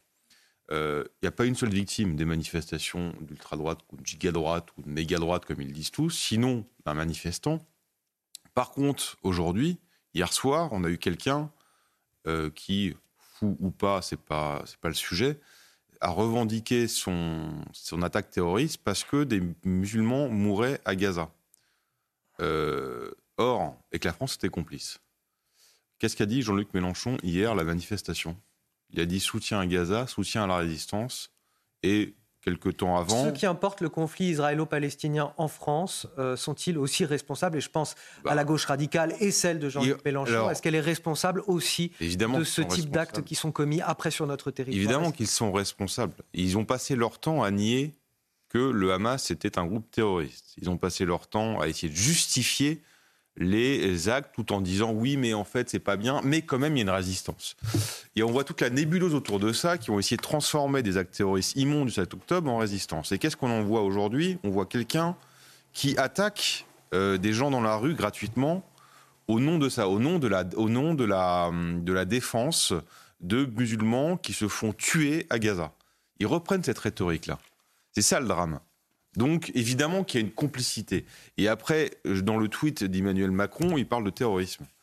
Euh, terrorisme de quoi? ETA, euh, breton, euh, bouddhiste. Peut-être que le, marrant, le mot islamiste, ça paraît pas. D'Elisabeth Borne est peut-être encore plus j'allais dire, navrant ou insupportable pour beaucoup de Français quand elle nous dit que nous ne céderons rien face au terrorisme, jamais.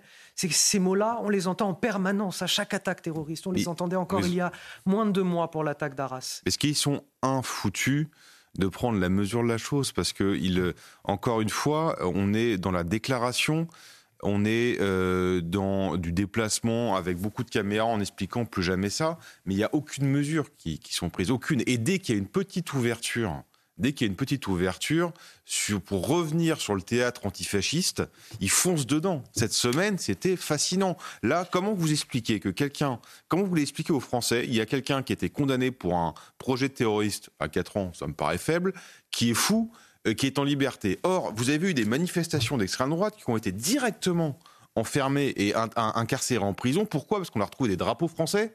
Et parce mesure. Euh, non, mais c'est, c'est incompréhensible. C'est incompréhensible. On va marquer une courte pause. Le rappel de l'actualité tout de suite avec Marine Sabourin. Ce drame dans le 15e arrondissement de Paris hier soir aux alentours de 21h, un Allemand de 24 ans a été tué de plusieurs coups de couteau devant sa femme par un homme né en 1997. Deux autres personnes ont été blessées. Il s'agit d'un Français d'une soixantaine d'années victime d'un coup de marteau et d'un touriste étranger. Le parquet antiterroriste s'est saisi de l'enquête.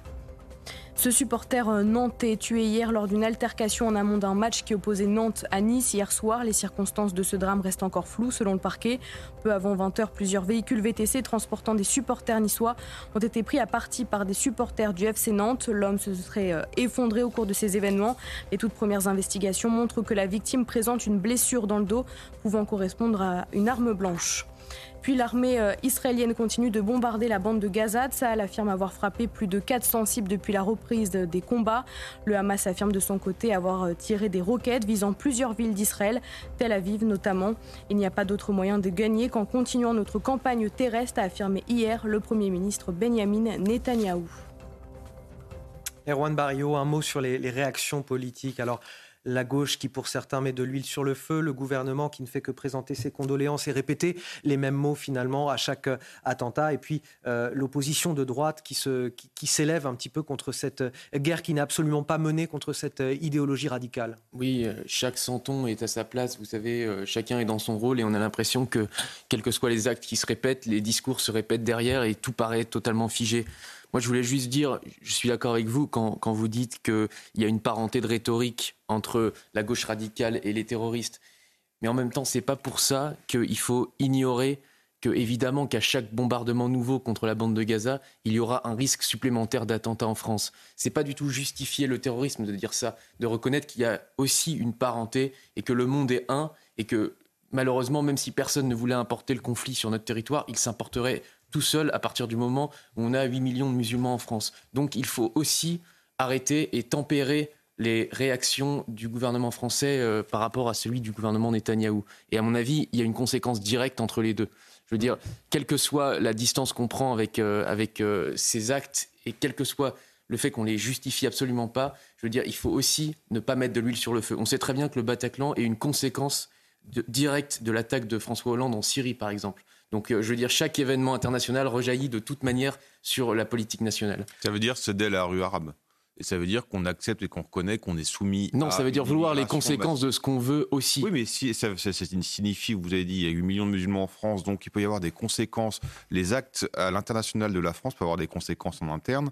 Ça signifie que j'entends très bien, mais ça signifie qu'on prend en compte la rue arabe, tout simplement, qui est également en France. On prend en compte les réalités, tout simplement. On marque une courte pause. Vous êtes à peu près d'accord sur euh, la question. Erwan Barrio et Arthur de Vatrigan, le temps pour moi de vous remercier tous les deux. Euh, j'accueillerai de nouveaux invités euh, dans quelques minutes. On évoquera, bien sûr, euh, en, totalité durant cette émission, cet attentat qui s'est produit hier en plein cœur de la capitale.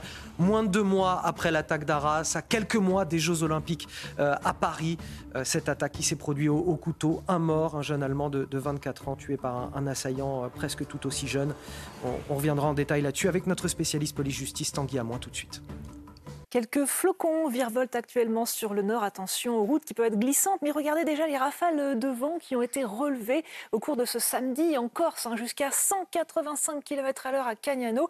D'ailleurs, ce vent très violent a déclenché un feu de maquis du côté euh, du Cap Corse qui a brûlé plusieurs dizaines d'hectares. En ce qui concerne l'état du ciel, ce matin, grande prudence sur la moitié nord avec cette perturbation qui donne soit de la bruine verglaçante, soit des chutes de neige qui ne sont pas très fortes mais qui peuvent quand même suffire a déclenché quelques glissades sur les routes du côté des collines normandes, en limite du bassin parisien, à l'ouest vers les Hauts-de-France également, associé à un vent très gênant. C'est beaucoup plus calme sur le sud, mais il y a souvent des brouillards, par contre, sur les plaines, dans les plaines et vallées. En ce qui concerne l'après-midi, toujours une belle ambiance, assez hivernale quand même pour la moitié sud. Quant au nord-ouest, eh bien, le temps se calme progressivement en dehors d'une nouvelle perturbation qui arrive quand même par la pointe bretonne. On retrouve les quelques chutes de neige toujours présentes sur les Hauts-de-France. Elles peuvent tenir au sol et elles vont progressivement se décaler vers la région Grand Est en cours de soirée. Les températures sont glaciales ce matin. On a même des gelées parfois encore plus fortes que celles euh, de la veille, sur la moitié nord notamment, avec moins 1 degré à Paris, jusqu'à moins 7 pour le Puy-en-Velay et moins 6 à Clermont-Ferrand. Au cours de l'après-midi, toujours un temps froid hivernal, mais le redoux se quand même progressivement en place. Dimanche 3 décembre, bienvenue dans la matinale week-end sur CNews. Il est des matins où on préférerait vous réveiller euh, autrement. On parle évidemment, et c'est le sujet principal de notre émission, de cette attaque terroriste qui s'est produite en plein cœur de Paris hier soir aux alentours de, 21h. Une attaque euh, au couteau qui a fait un mort, un touriste allemand. On en parle avec euh, mes invités sur ce plateau. Gabrielle Cluzel, bonjour. Bonjour Anthony. Directrice de la rédaction de Boulevard Voltaire. Face à vous, Vincent Roy, Bonjour. Journaliste et écrivain. Tanguy Hamon également du service police-justice de CNews. Bonjour à vous. Bonjour et Marine Sabourin qui m'accompagne pour les justement à la une de votre journal de 8 heures. Moins de deux mois après l'attentat d'Arras, le terrorisme islamiste frappe une nouvelle fois brutalement la France. Un Allemand tué, deux personnes blessées dans une attaque au couteau et au marteau à Paris, près de la Tour Eiffel. L'assaillant a crié Allah Akbar au moment des faits. Il a été interpellé. Le parquet national antiterroriste s'est saisi de l'affaire. Nous serons sur place avec nos journalistes Godéric Bay et Pierre Emco. L'auteur de l'attaque était radicalisé, fiché, assez bien connu de la justice, condamné à 50 prisons en 2016 pour, je cite, un projet d'action violente dans le quartier de la Défense. Son nom, Armand Rajapour Miandoab, 26 ans de nationalité française, né en France également. On parle d'un profil très instable, très influençable. Il est également atteint de troubles psychiatriques. On fera le point complet avec Tanguy Hamon sur ce plateau. Les condoléances d'Emmanuel Macron et Elisabeth Borne qui assurent que nous ne céderons rien face au terrorisme et qui saluent le courage et, le professionnalisme des forces de l'ordre. Voilà pour les premières réactions des mots qu'on a déjà beaucoup entendus, tandis qu'à droite, l'opposition s'interroge. Comment cet homme pouvait-il être dehors? Quand prendra-t-on la mesure de la guerre idéologique qui nous est menée? Des questions que je poserai à mes invités effectivement sur ce plateau. Et je le disais donc, la France, une nouvelle fois frappée par le terrorisme. Les faits se sont déroulés Hier soir, dans le 15e arrondissement de Paris, aux alentours de 21h, un Allemand de 24 ans, tué de plusieurs coups de couteau devant sa compagne, qui, elle, a eu la vie sauve grâce à l'intervention d'un chauffeur de taxi. Deux autres personnes ont été blessées. Il s'agit d'un Français d'une soixantaine d'années victime d'un coup de marteau et d'un touriste étranger. L'assaillant s'appelle Armand Rajapour Miandoab. Il est de nationalité française, né en 1997, fiché S connu pour islamisme radical et troubles psychiatriques. Il a crié Allah Akbar au moment des faits. Son interpellation a été euh, filmée par un, un automobiliste hier soir. Regardez.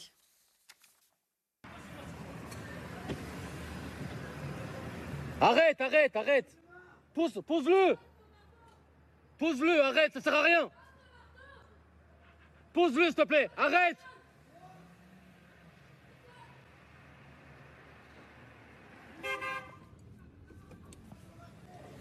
Putain Ah ouais, frère. Arrête Putain, il a fait une dinguerie, le mec. Alors là, il a fait une dinguerie de ouf. Regarde là, il a, il a pété le visage à un mec là en passant là. Oh là là, regarde, regarde là sur la droite.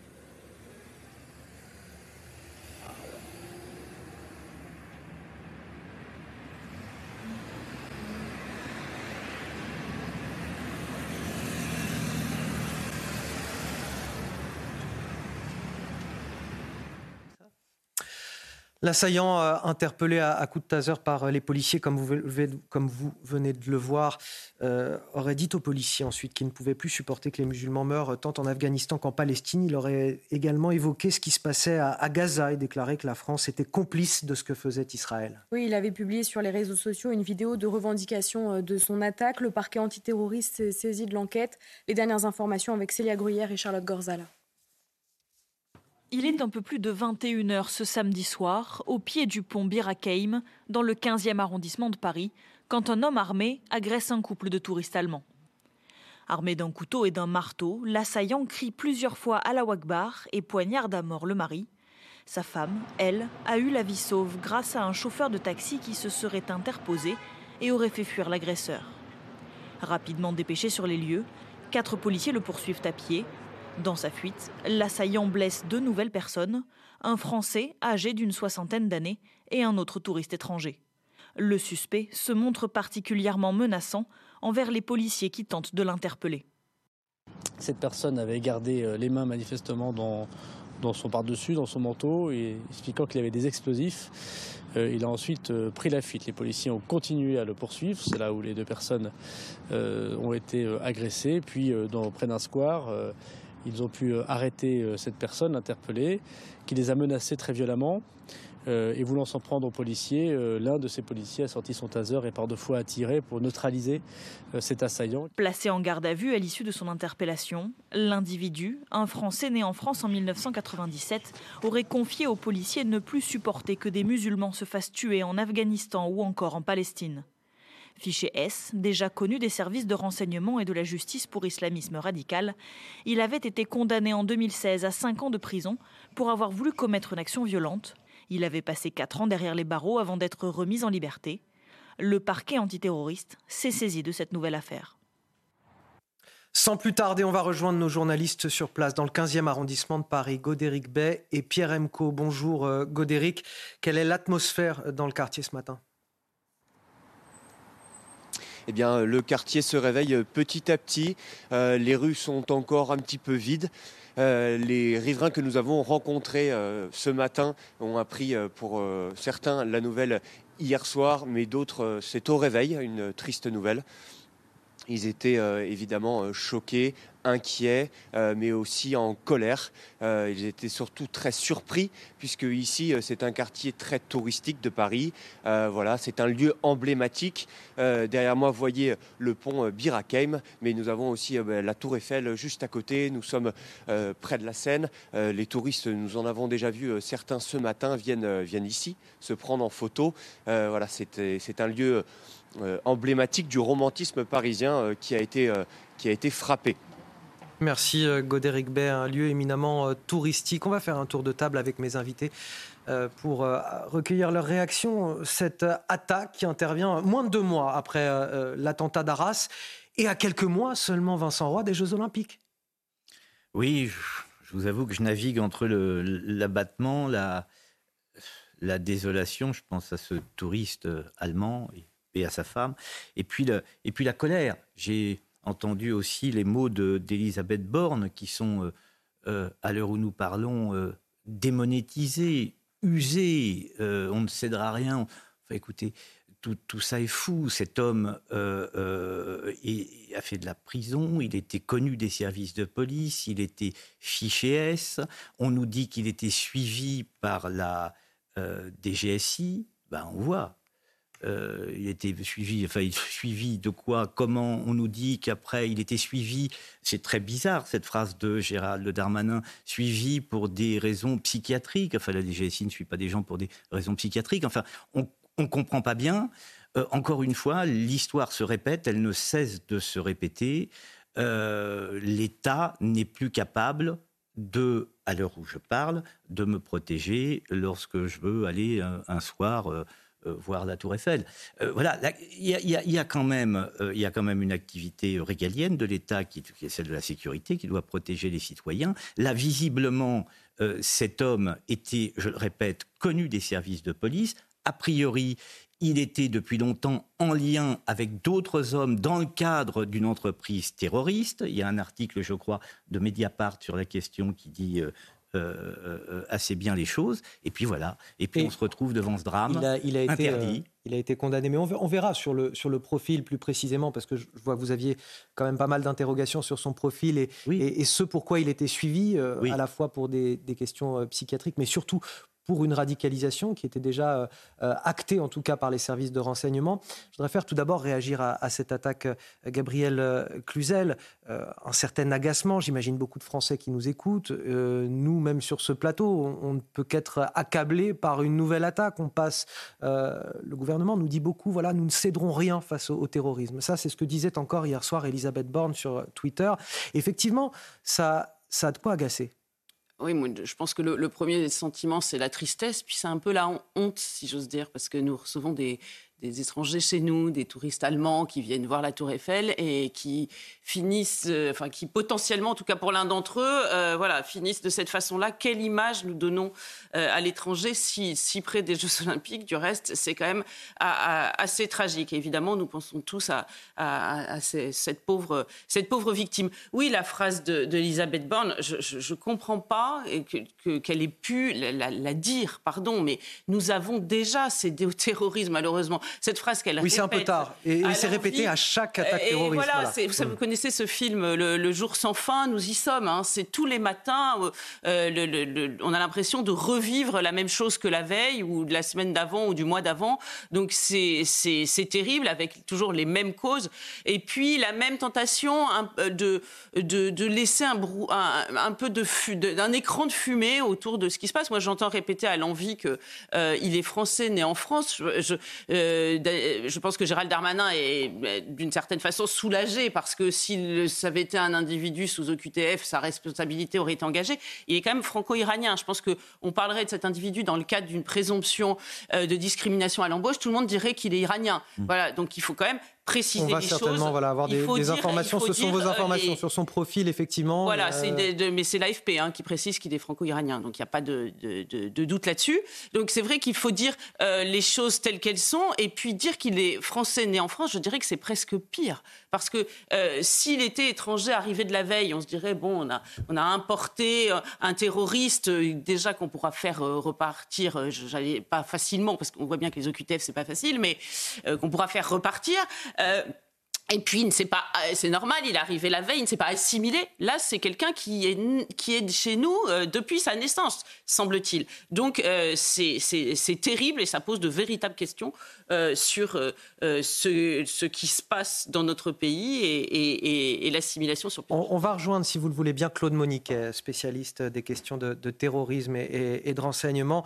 Claude Moniquet, sur la, la menace à laquelle est, est confronté notre pays, cette menace islamiste. Euh, j'imagine que cette attaque qui s'est produite hier soir ne vous surprend pas beaucoup. Mais malheureusement non, pas plus qu'elle ne devrait surprendre le ministre de l'Intérieur. Lui-même d'ailleurs disait il y, a, quelques mois, au printemps, que la menace euh, djihadiste, la menace terroriste djihadiste était en pleine remontée. On a eu la confirmation évidemment malheureusement euh, le, 13 octobre avec l'attentat d'Arras. Euh, on connaît le contexte international avec la, guerre euh, entre Israël et, le Hamas. Donc on sait que tous les clignotants sont au rouge. On sait qu'effectivement, non seulement la menace a toujours été importante, la menace dirigée contre la France, mais elle est particulièrement importante pour le moment. Donc effectivement, ce qui s'est passé hier n'a malheureusement rien pour surprendre. Merci euh, Claude Moniquet. Euh, Tanguy Hamon, euh, un, point complet parce qu'on on a déjà commencé à évoquer beaucoup le profil de cet assaillant. Quelles sont les informations que vous, vous détenez sur son beaucoup. Bonne journée. Euh, on sait qu'il s'appelle Armand Rajapour Miyandoab. Il est né en 1997. Il a 26 ans. Il est né à Neuilly-sur-Seine, on vient de le dire. Il vivait chez ses parents dans le département de l'Essonne. Il est fichier S pour islamisme radical. Il est déjà connu des services de renseignement, de renseignement et de justice. En 2016, il avait été euh, pris pour un projet euh, d'attentat qui visait le quartier de la Défense. Il avait été condamné à plusieurs années de prison. Il en avait passé quatre derrière les barreaux. Il était sorti en 2020. Gérald Darmanin a indiqué, comme on l'a dit un peu plus tôt, qu'il était suivi comme une personne ayant des troubles psychiatriques très importants. Il se trouvait d'ailleurs sous traitement psychiatrique et neurologique, a-t-on appris. L'assaillant dit avoir agi, euh, d'avoir avoir commis son attaque parce qu'il ne supporte pas que des musulmans soient tués en Afghanistan et en Palestine. Il a aussi parlé de ce qui se passe actuellement à Gaza, en estimant que la France serait complice de ce que fait Israël. Il a dit qu'il voulait aussi mourir en martyr. Il a crié Allah Akbar au moment de son attaque. Et dans une vidéo qu'il a diffusée sur les réseaux sociaux avant son attaque, il a notamment prêté allégeance au chef actuel de, Daesh, pardon, Abu Hafs. Merci euh, Tanguy Hamon. Nous sommes en direct avec Samia Maktouf. Bonjour, merci d'être euh, avec nous ce matin. Vous êtes euh, avocate des familles des, attentats du, 13 novembre, des victimes. on voit se répéter les mêmes schémas avec les mêmes profils. On, est condamné, semble-t-il, à voir les choses se répéter indéfiniment. Cela doit, vous, en tant qu'avocate de victime, vous êtes insupportable aujourd'hui. Bonjour, oui, tout à fait. Non seulement pour moi qui, euh, depuis 2012, euh, accompagne des euh, familles victimes du, du, terrorisme, mais toutes mes pensées aujourd'hui vont à la famille de la personne qui a été tuée, ainsi que aux personnes visées, à, à, leur entourage et à leur famille et proches. Vous savez, euh, aujourd'hui, tel que ça a été rappelé sur votre euh, plateau, tous les ingrédients d'un attentat terroriste islamiste, islamiste y sont présents, euh, de, du, mode opératoire jusqu'au mobile. Une, vidéo de revendication a été postée sur les réseaux avant cet attentat. On parle de la Tour Eiffel, mais vous savez, d'autres euh, terroristes, dont euh, celui de Nice, euh, vise la Tour Eiffel parce que c'est le symbole de Paris, de la France, ce pays que beaucoup haïssent tant. c'est quelqu'un qui a qui a déclaré ouvertement, sans avoir prêté allégeance au cinquième chef de Daesh. On voit par ailleurs que Daesh n'a jamais été éliminé parce que ce, qui ne peut pas être éliminé, c'est cet état d'esprit, cette, euh, cette mentalité et cette idéologie euh, euh, terroriste, criminelle, qui tente à tuer, à semer la terreur partout. Alors oui, c'est encore un autre trou dans les, dans les raquettes de, des services de renseignement. Bien sûr, nous pensons à Arras et, et je pense particulièrement aujourd'hui aux autres victimes d'autres attentats parce que il faut le rappeler, à chaque fois qu'un nouvel attentat se produit en France ou ailleurs, ces victimes, euh, leur, traumatisme et leur, douleur euh, euh, revit, et c'est très, très, très, important de le signaler. Que le pôle antiterroriste soit euh, saisi, c'est sans surprise, en tout cas pour moi.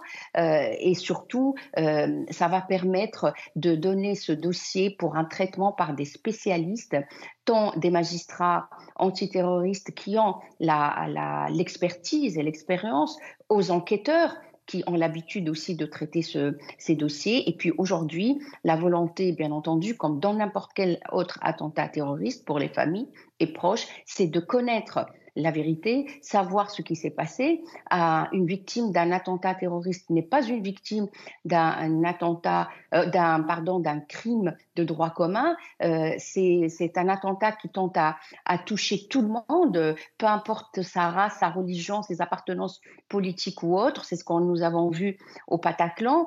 Des, des, des, musulmans ont également été tués au Pataclan parce que le terrorisme ne fait pas de distinguo. Le terrorisme tente à diviser la société à la mettre euh, au pas, mais euh, fort heureusement, notre démocratie est suffisamment euh, solide pour y faire face. Alors, Samia Maktouf, j'ai une question de, de, droit, puisque vous êtes une spécialiste du droit et avocate. Pour tous les gens qui nous regardent et qui ont du mal à, à comprendre la situation, ça fait déjà plusieurs fois que des attentats sont commis par des individus qui étaient fichés S. Est-ce qu'il y a, est-ce qu'il n'y a pas normalement une obligation de suivi pour ces individus. Je sais qu'il a été euh, condamné, qu'il a fait 4 ans de prison, qu'il a donc purgé sa peine, mais à partir de là, il reste fiché S.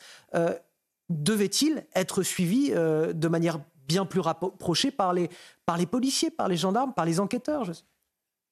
Être suivi, oui, bien sûr, il devait l'être, d'autant que, comme ça, ça, a été rappelé sur votre plateau, c'est quelqu'un qui a déjà tenté de, euh, d'organiser un attentat, de passer à une action violente, qui a purgé une peine pour ça. C'est quelqu'un qui est connu des services, donc on n'apprend rien sur son parcours euh, criminel. Euh, aujourd'hui, ma réponse est de, tiens, en deux mots, c'est l'état de droit. Notre état de droit ne nous empêche de judiciariser une personne personne, même si elle est connue, et c'est le cas de, cette, euh, de cet assaillant, connu des services, son profil ne laisse euh, aucun doute sur ses revendications, sur son état d'esprit, que, que ce soit son apparence ou ses revendications déclarées ouvertement, mais malheureusement, il nous est pas possible, il n'est pas possible à nos services de renseignement de procéder à une arrestation de ce qu'on appelle judiciariser tant que des éléments probants euh, ne permettent pas de conclure et, d'être sûr qu'un passage violent à l'acte devra se produire prochainement. Oui, c'est une frustration, je vous la partage avec vous et je l'ai partagée dans tous les procès où j'ai eu à assister des victimes, mais faut-il, ne faut-il pas être fier de cet état de droit et de cette démocratie où malheureusement on ne peut pas, avec toutes les présomptions et dans le profil que vous êtes en train de décrire, il y a tout, il y a tous les ingrédients d'un profil terroriste qui, de toute manière, en tout état de cause, cherchera le moment propice pour passer à, un acte criminel terroriste islamiste.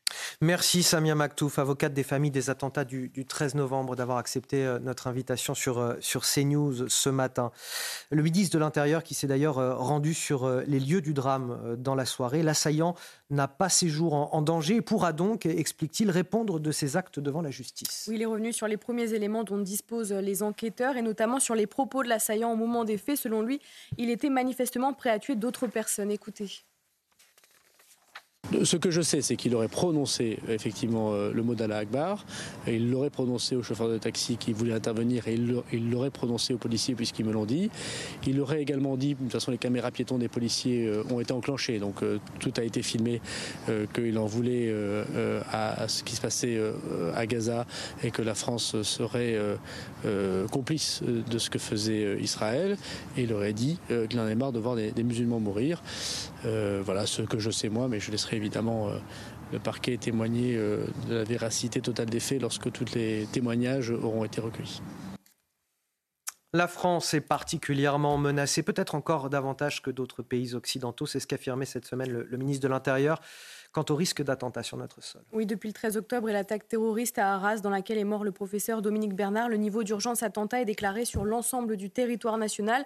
Il s'agit du niveau d'alerte le plus élevé du plan Vigipirate. Alors où en est la menace terroriste sur notre territoire? On fait le point avec Juliette Sadat. Créé en 2016, ce troisième niveau d'alerte du plan Vigipirate est plusieurs fois dégainé par le gouvernement français, notamment à la suite de l'attentat du marché de Noël de Strasbourg le 11 décembre 2018 et à la suite de l'attaque de la basilique Notre-Dame de Nice en octobre 2020. Ce dernier niveau a été levé le 5 mars 2021. De retour depuis le 13 octobre et l'attaque au couteau à Arras, le niveau d'urgence attentat déclenche un état maximal de vigilance et de protection sur tout le territoire. Objectif, prévenir le risque de surattentat. Ici, des mesures peuvent être prises, fermeture de certaines routes et de transports publics, arrêt du ramassage scolaire, ou encore diffusion massive de consignes de sécurité à travers les sites institutionnels, à la télévision ou à la radio.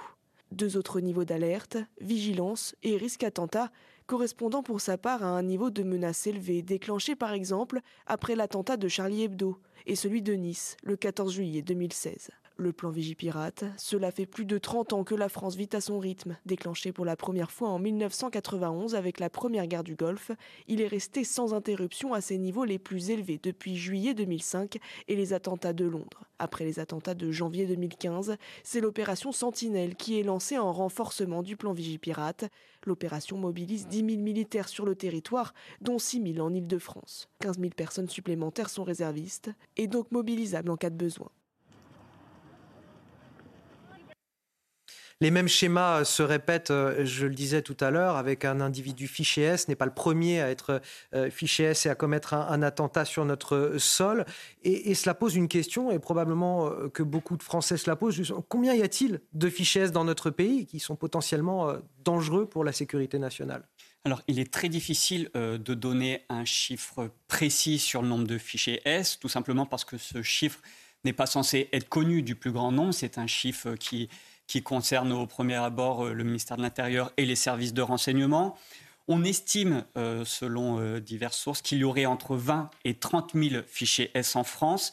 Les personnes qui sont fichées S pour radicalisation islamiste seraient, là aussi, je vais donner un ordre de grandeur, entre 5 et 10 000. On tourne autour de 8 10 000 radicalisés islamistes.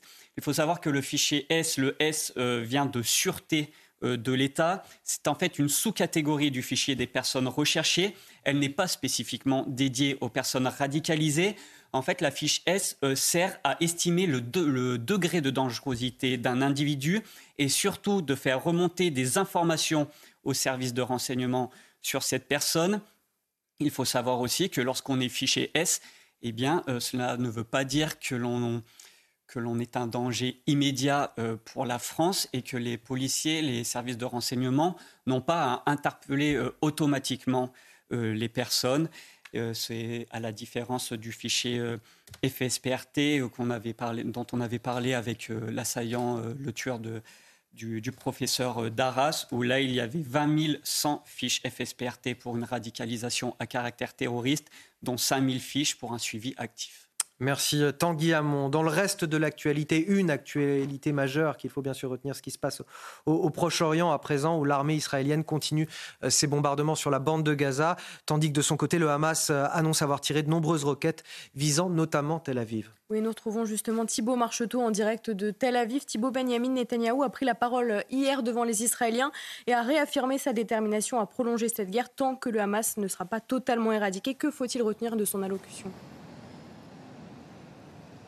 Eh bien, écoutez, euh, Marine, dans cette allocution, Benjamin Netanyahu a parlé de cette opération militaire qui a repris, donc, qui a repris depuis la fin de cette trêve. Il a parlé d'une opération particulièrement difficile et qui va durer euh, longtemps. Sur le terrain, cela se traduit avec de nombreuses frappes sur le territoire de la bande de Gaza par euh, l'armée israélienne avec son artillerie, son aviation, mais également sa marine qui essaie donc d'éliminer des cibles du Hamas partout dans la bande de Gaza et particulièrement dans la ville de Kanyounes qui se situe au sud de la bande de Gaza, puisque selon l'armée israélienne, de nombreux membres du Hamas ainsi que des rampes de lancement de missiles pourraient s'y trouver. Et cette euh, ville de Canyones, c'est un, territoire particulièrement difficile pour l'armée israélienne puisque la population a tout simplement triplé ces dernières semaines, notamment parce que des réfugiés s'y sont rendus pour fuir les combats dans le nord. Concernant également les euh, négociations pour essayer de trouver un nouvel accord, eh bien, eh bien elles sont totalement au point mort puisque euh, le Premier ministre israélien a rappelé tous les émissaires qu'il avait envoyés au Qatar pour essayer de trouver un nouvel accord, car selon lui, ces négociations sont totalement infructueuses. Il y a également le cas des otages qu'a évoqué Benjamin Netanyahou. Il a dit que c'était l'objectif principal d'Israël, ramener tous ces otages le plus rapidement possible sur le territoire d'Israël. Merci Thibault Marcheteau euh, en duplex de Tel Aviv en Israël. La France, une nouvelle fois frappée par le terrorisme islamiste. On y revient juste après la pause dans un instant. Moins de deux mois après l'attentat d'Arras, le terrorisme qui frappe euh, et à quelques mois bien sûr des, Jeux olympiques. Euh, voilà, la France accablée par cette nouvelle attaque. On en discute bien sûr avec mes invités sur ce plateau. Bonsoir à tous. Voici le temps pour cette première semaine du mois de décembre. Encore des températures glaciales pour commencer le deuxième jour du week-end.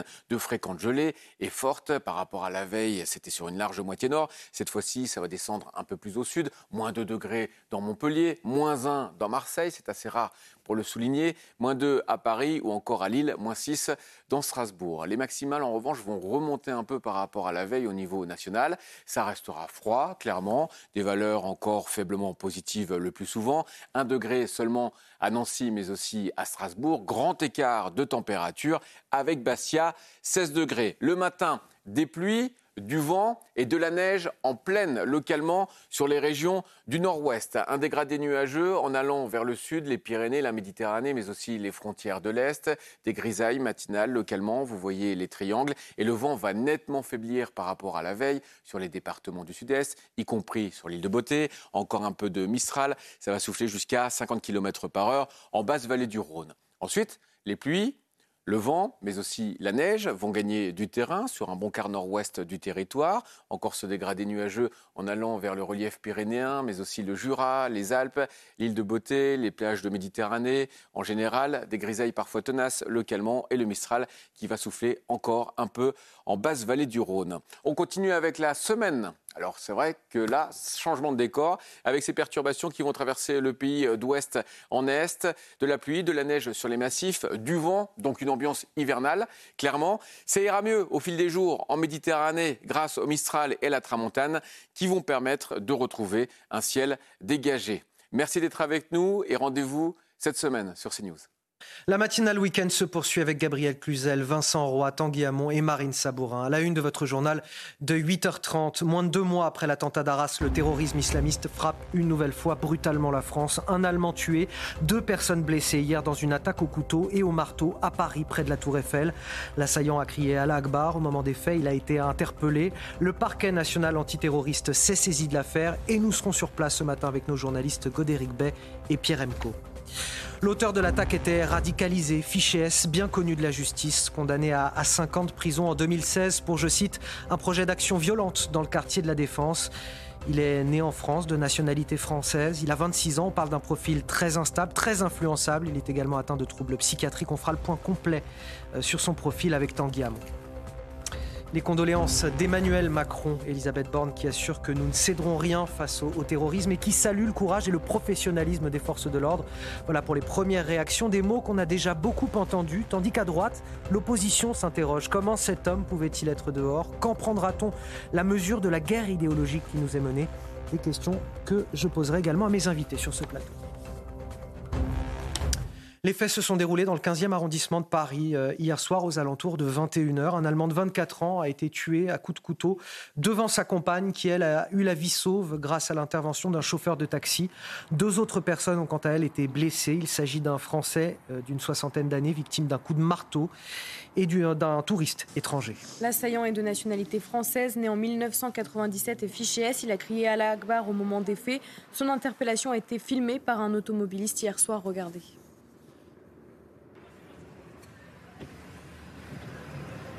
Arrête, arrête, arrête. Pose, pose-le. Pose-le, arrête, ça sert à rien.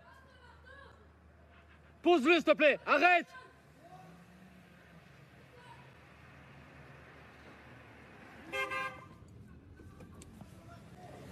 Putain. Ah ouais, frère. Arrête. Putain, il a fait une dinguerie, le mec alors là, il a fait une dinguerie de ouf. Regarde là, il a, il a pété le visage à un mec là en passant là. Oh là là, regarde, regarde là sur la droite.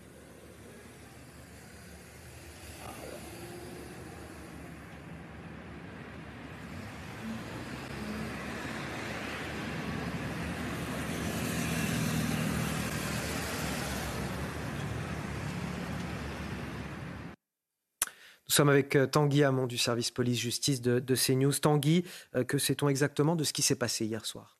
Eh bien, l'attaque a débuté peu après 21h au niveau du pont Birakeim, non loin de la Tour Eiffel euh, à Paris.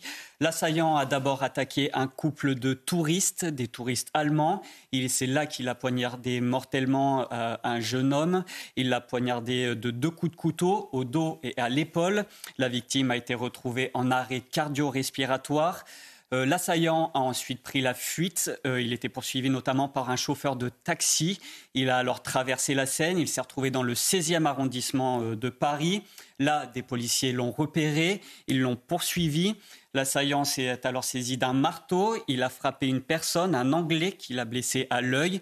Il s'en est pris également à une troisième victime, mais celle-ci est plus choquée que blessée, nous a-t-on indiqué.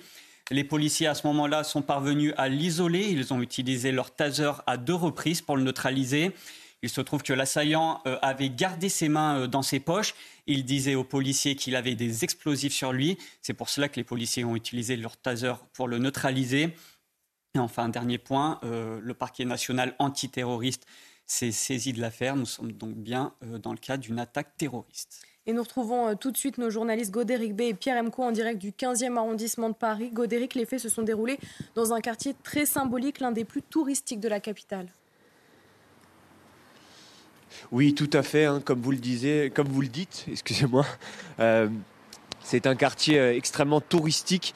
déjà ce matin, nous, nous voyons voilà, beaucoup de, beaucoup de personnes venir se prendre en photo sur ce pont Birakeim qui est très représentatif hein, de Paris euh, avec euh, évidemment sa vue sur la tour Eiffel, euh, sur les quais de Seine. Voilà, ce matin les touristes semblent comme comme un petit peu sur, dans, une autre dimension, disons. il n'y a plus de présence policière ici, ce qui fait que voilà, c'est un quartier qui ressemble ce matin un petit peu euh, un petit peu aux, autres. Les riverains que nous avons euh, rencontrés ce matin euh, étaient très choqués, très émus. Ils nous ont fait part voilà, de, leur vive émotion.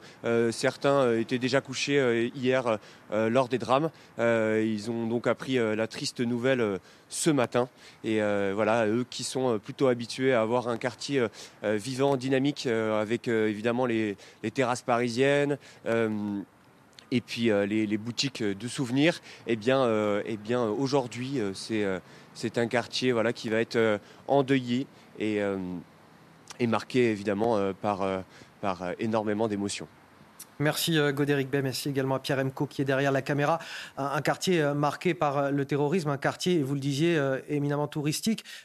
Gabriel Cluzel, on est à, quelques mois des Jeux Olympiques et cela nous prouve que finalement la France est incapable d'assurer déjà la sécurité de, ses propres citoyens, mais également celle de ses touristes, puisqu'on le rappelle, la victime dans cette affaire aujourd'hui est un Allemand de 24 ans seulement.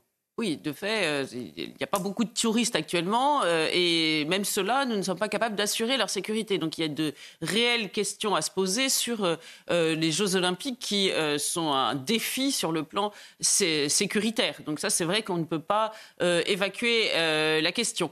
ce quartier, les Parisiens le savent, c'est un quartier dit chic, entre guillemets. Hein, c'est un quartier emblématique, celui de la, Tour Eiffel. On sait que la Tour Eiffel a déjà été une cible pour des, des terroristes qui ne l'ont pas atteinte, mais néanmoins, c'est que c'est récurrent parmi des, euh, des, terroristes qui ont pu être arrêtés. C'est, dans leur esprit, c'était des projets qui, revenaient parce que la Tour Eiffel est évidemment l'emblème de Paris. Euh, je, veux simplement dire, parce que je crois que ça peut énerver ceux qui nous regardent, faire attention dans la façon dont on présente les choses.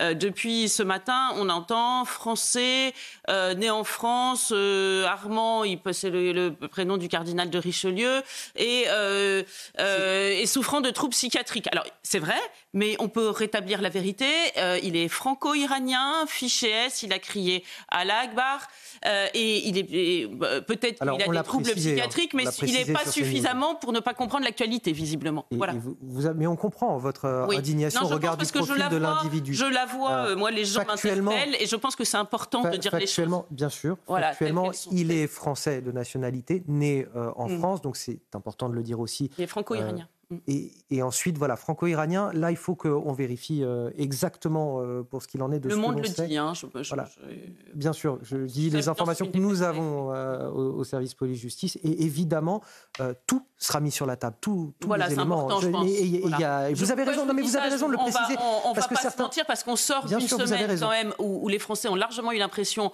qu'on a fait un, écran de fumée autour de Crépole. on vous avez vu, vous avez vu que le nom de l'individu a été donné très rapidement cette fois. Państwa. Oui, mais on aime bien le présenter comme Armand R. Armand R, je vais vous dire, je, euh, tout d'un coup, ça vous donne un air euh, de, de, de corésien. C'est pas tout à fait le. Euh, le vous, pouvez chercher Armand R ressort. Bon, c'est pas tout à fait ça. Je pense que, vous savez, il y a mille façons de présenter l'actualité et, il faut vraiment essayer de la présenter dans sa, dans dans, sa, totalité pour que les gens aient l'impression. Et, et, votre point de vue est partagé effectivement par beaucoup de Français qui nous regardent et, on comprend le sentiment que vous avez ce matin en, écoutant, en regardant les, infos dans les différents euh, médias. Oui, puis euh, dernier point, après je laisse la parole. Je vous rappelle qu'on sort quand même d'une semaine pendant laquelle on a dit que le danger en France, euh, c'était l'ultra-droite. Il y a là, quand même la réalité qui s'invite là. Hein. Vincent, oui, ah ben ça, je suis absolument d'accord avec, je souscris à tout ce que vient de dire Gabriel Cluzel. deux choses quand même. La question est moins de savoir combien y a-t-il de fichiers S que à quoi ça sert. À quoi ça sert? Donc, vous l'aviez expliqué, 8 à 10 000 pour euh, fichiers S pour euh, euh, radicalisation islamiste, on a bien compris. Le problème, et c'est ce qu'a développé l'avocate tout à l'heure, c'est que notre état de droit actuel ne nous permet pas de judiciariser ces fichiers S. C'est-à-dire que tant qu'il n'y a pas commission d'infraction, on ne peut rien faire. Donc ça ne sert à rien. Pour être très clair, ça ne sert à rien. Donc, soit on change l'état de droit, qui est fait pour être changé, après tout, il n'est pas immuable, le droit est fait pour s'adapter. Soit on le change, et ça, ça veut dire faire quelque chose, soit il est inutile de répéter à l'envie, nous ne céderons rien.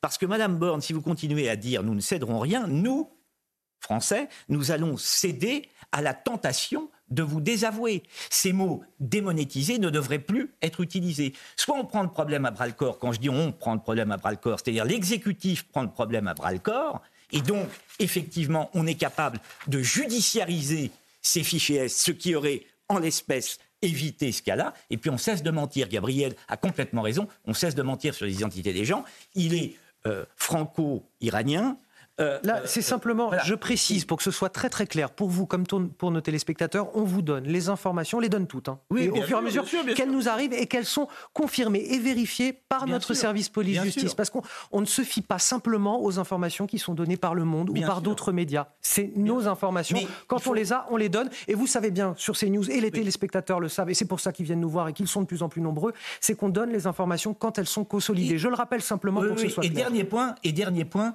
euh, effectivement, on a passé une semaine où on a vu euh, le, ministre de l'Intérieur particulièrement ému. Et quand je dis particulièrement ému, c'est un euphémisme.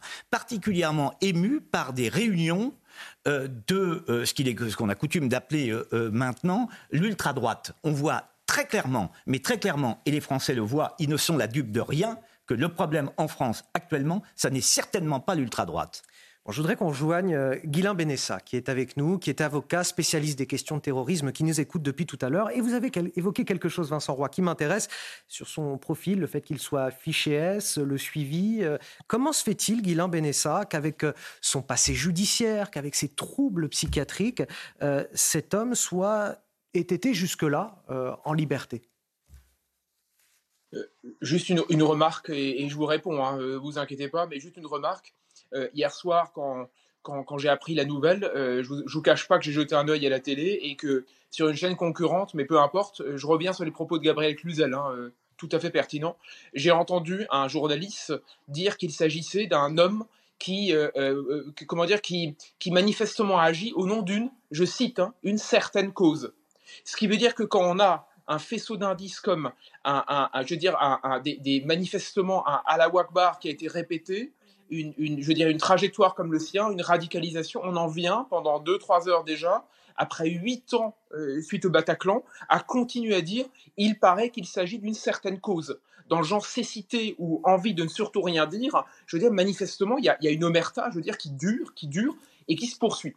D'accord. Bon, maintenant qu'on a parlé des concurrents, c'est très bien, j'entends bien, mais sur ces news, j'ai l'impression qu'on fait notre travail assez correctement depuis hier soir. Donc j'aimerais bien qu'on évoque les faits et, rien que les faits pour l'instant et ce qu'on a et ce qu'on l'on sait. La question que je vous posais à l'instant, c'était de savoir euh, comment se fait-il que cet homme euh, ait été en, liberté jusque-là avec euh, son passé judiciaire absolument accablant et ses troubles psychiatriques en plus? Vous savez, ma, consoeur Samia Maktouf, que vous aviez euh, tout à l'heure sur le plateau, hein, a, dit quelque chose de juste et à la fois de, lacunaire. C'est que l'état de droit, théoriquement, nous, nous empêche d'agir en amont. C'est-à-dire que la, fameuse question de la judiciarisation ou de l'intervention, on va dire musclée, découle d'un passage à l'acte, donc d'une détection et d'un probable passage à l'acte. Vraiment, cette question-là est centrale. Mais sur le suivi, vous savez, le problème, d'une part, c'est qu'on ne peut pas demander aux, policiers de suivre une, myriade d'individus. Je veux dire, c'est des, milliers de personnes qu'il faudrait suivre. Ensuite, au niveau judiciaire, on est vraiment, on a un trou dans la raquette à ce niveau-là. Et surtout, et pour moi, c'est la question centrale, c'est que cette affaire, une énième fois, nous fait bien comprendre que le droit, le droit est ce qu'il est, mais d'une part, il est, il est trop faible pour nous permettre d'agir, il est lacunaire parce qu'effectivement, on a ces trous dans la raquette, mais surtout parce que le droit, et si vous voulez, c'est quelque chose de neutre a, a priori. Il faut impérativement que la question migratoire soit traitée par le droit, vraiment en amont, c'est-à-dire qu'il y ait quelque chose qui soit fait, parce que sinon le vivre ensemble qu'on a aujourd'hui va devenir et devient déjà une poudrière. C'est-à-dire qu'on a beau suivre tout ce que vous voulez, il faut bien comprendre que le suivi psychiatrique et, ou l'absence de suivi psychiatrique ou les carences du suivi ne ne, comment dire, ne recouvre en rien ou ne masque en rien, selon moi, la question centrale qui est de savoir comment des personnes radicalisées de cette nature ne peuvent pas faire l'objet plus que d'un suivi, mais d'une mise à l'écart. Vous savez, Eric Ciotti avait donné une piste il y a quelques années qui était le, Guantanamo à la française.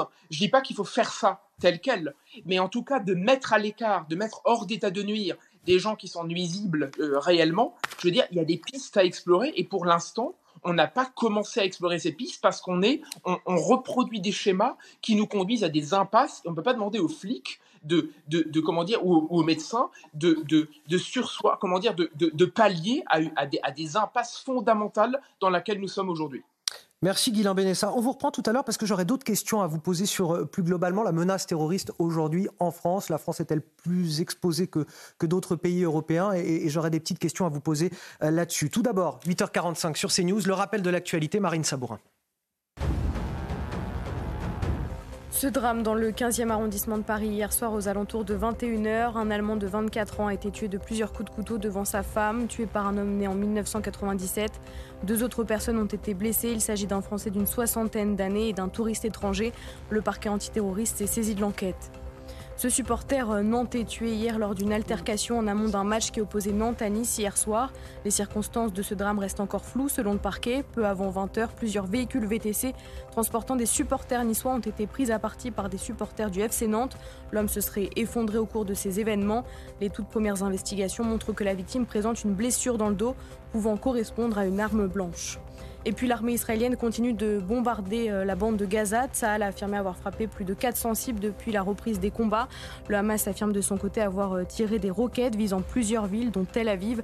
Il n'y a pas d'autre moyen de gagner qu'en continuant notre campagne terrestre, a affirmé hier le Premier ministre Benjamin Netanyahou. Un mot peut-être sur le profil de cet assaillant. Armand Rajapour Miandoab, c'est son nom, de nationalité française, né en France euh, en 1997. pour les informations qu'on a pour le moment, fiché S, il est connu pour islamisme radical, troubles psychiatriques. En 2016, il avait déjà été interpellé par la Direction générale de la sécurité intérieure pour un projet d'action violente à la défense. Il avait été condamné à 5 ans d'emprisonnement, mais il était sorti après 4 ans de détention. il vivrait chez ses parents en Essonne. Hier soir, l'individu aurait dit aux policiers qu'il ne pouvait plus supporter que les musulmans meurent et aurait déclaré qu'il en voulait pour ce qui se passait à Gaza et que la France était complice de ce que faisait Israël. Il avait publié sur les réseaux sociaux une vidéo de revendication de son attaque. Écoutez, le ministre de l'Intérieur, c'était hier soir. Alors, on n'a pas le, son de Gérald Darmanin, c'est pas grave, on va peut-être euh, s'intéresser aux, réactions euh, politiques. Euh, cette attaque a évidemment suscité de vives réactions, à commencer par celle d'Emmanuel Macron. Emmanuel Macron qui a été prévenu alors même qu'il s'apprêtait à, décoller de Doha au Qatar pour rentrer en France, il a été prévenu par Gérald Darmanin, son ministre de l'Intérieur. Oui, le président de la République a présenté ses condoléances aux proches du ressortissant allemand sur pensant avec émotion aux personnes actuellement blessées et prises en charge. On fait le point sur ces réactions politiques avec Juliette Sadat.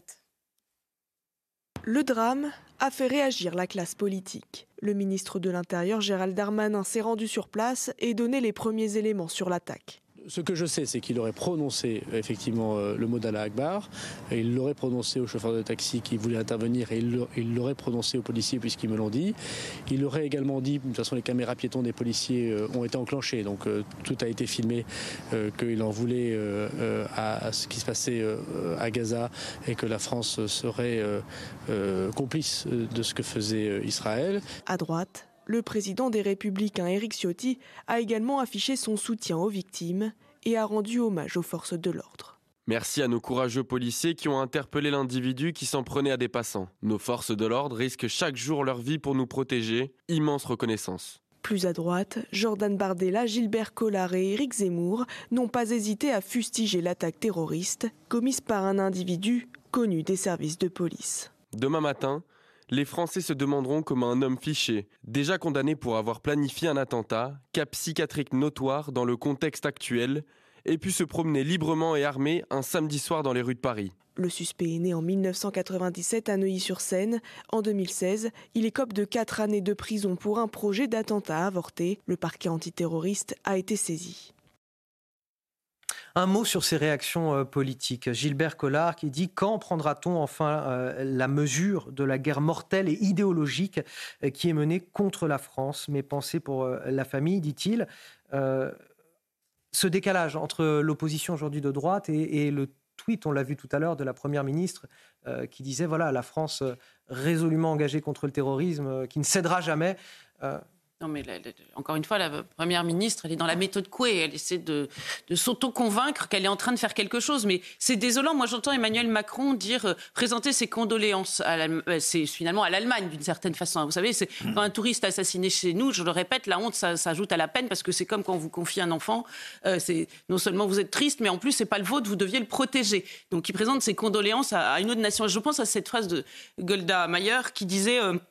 Je préfère euh, vos condamnations euh, à, vos condoléances. Eh ben, on aimerait qu'Emmanuel Macron, il, arrête d'être dans le registre des couronnes mortuaires et euh, des condoléances. Il faut absolument qu'il agisse. Et c'est ça qui est devenu proprement insupportable pour les Français. David Linard, je me permets de rajouter une réaction à une réaction qui, qui, là, vise spécifiquement, je dirais, Gérald Darmanin. Il dit on a parlé euh, toute la semaine d'ultra-droite, il faudrait, tout d'un coup, il y a l'ultra-réalité euh, qui se, Je ne sais plus quelle expression il a, il a utilisé, mais l'ultra-réalité qui s'impose à, nous. Donc, euh, on, sent un décalage absolu, vous avez raison de, parler de, de ce mot-là, entre euh, le gouvernement euh, et l'opposition, mais l'opposition qui évidemment est le reflet de beaucoup de Français. Il y a, trois niveaux, c'est-à-dire qu'on a euh, aujourd'hui l'opposition de, droite qui dit ben voilà, quand est-ce qu'on va prendre la mesure de cette guerre idéologique que l'on doit mener au risque de se perdre, d'être perdu. on a le gouvernement qui lui agit ou ou s'exprime avec une certaine neutralité, ce qui est le cas d'Elisabeth Borne, tout en répétant à chaque attentat que euh, nous sommes fermes face au, terrorisme. Et puis, quelque part aussi la gauche qui met de l'huile sur le feu. Euh, l'extrême gauche qui, en important le conflit israélo-palestinien, quelque part. Euh, non, non, mais de deux choses l'une. Soit vous avez un individu parfaitement isolé, inconnu des services de police, qui se balade avec un couteau, qui crie à la Wagbar et qui trucide, qui un touriste, qui euh, euh, un Parisien, qui un Lyonnais, qui euh, vous voulez. Ça, c'est un premier cas. Et là, effectivement, il est extrêmement difficile de le repérer. Il est... Là, on est dans un second cas. On est dans le cas d'un fichier S, de quelqu'un qui a été en prison, qui a été... Voilà. Donc, c'est ça qu'on demande à l'État. On demande à l'État vraiment de changer, alors totalement de, de politique, c'est-à-dire de dire est-ce qu'il est capable de changer l'état de droit pour judiciariser ces gens, penser à d'autres solutions, mais agir, faire quelque chose. Il ne s'agit pas du tout d'un individu isolé qui. C'est pour ça que je dis il faut vraiment distinguer. Celui-ci était connu des services de police, quand bien même il était connu des services de, de police, on n'a rien fait. Donc il faut arrêter de dire que l'État agit. Dans ce cadre-là, l'État n'a pas agi. Alors peut-être n'a-t-il pas, comme on l'a dit et comme le disait l'avocate tout à l'heure, les outils juridiques pour agir, auquel cas il doit se doter des outils juridiques pour agir. Sinon, sinon c'est très simple, euh, il ne remplit pas sa mission régalienne qui est celle de la sécurité. C'est tout. Et, donc, il, y a de quoi le mettre en cause.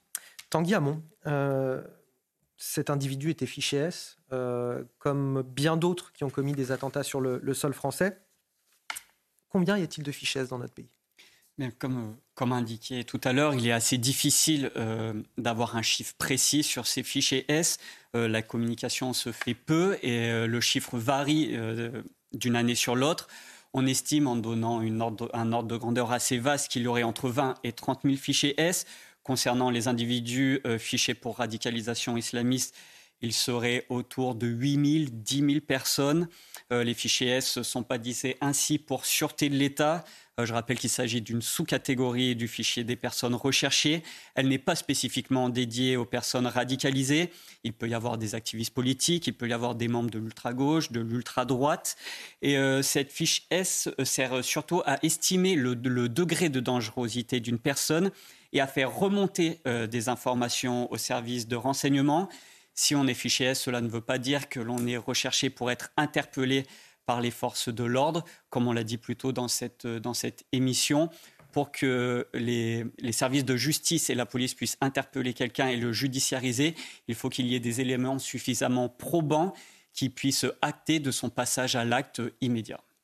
Guilain Benessa est, toujours avec nous, euh, avocat. J'ai donc une question pour vous. Est-ce que la France est plus exposée que, d'autres pays euh, concernant la, menace terroriste, que d'autres pays occidentaux?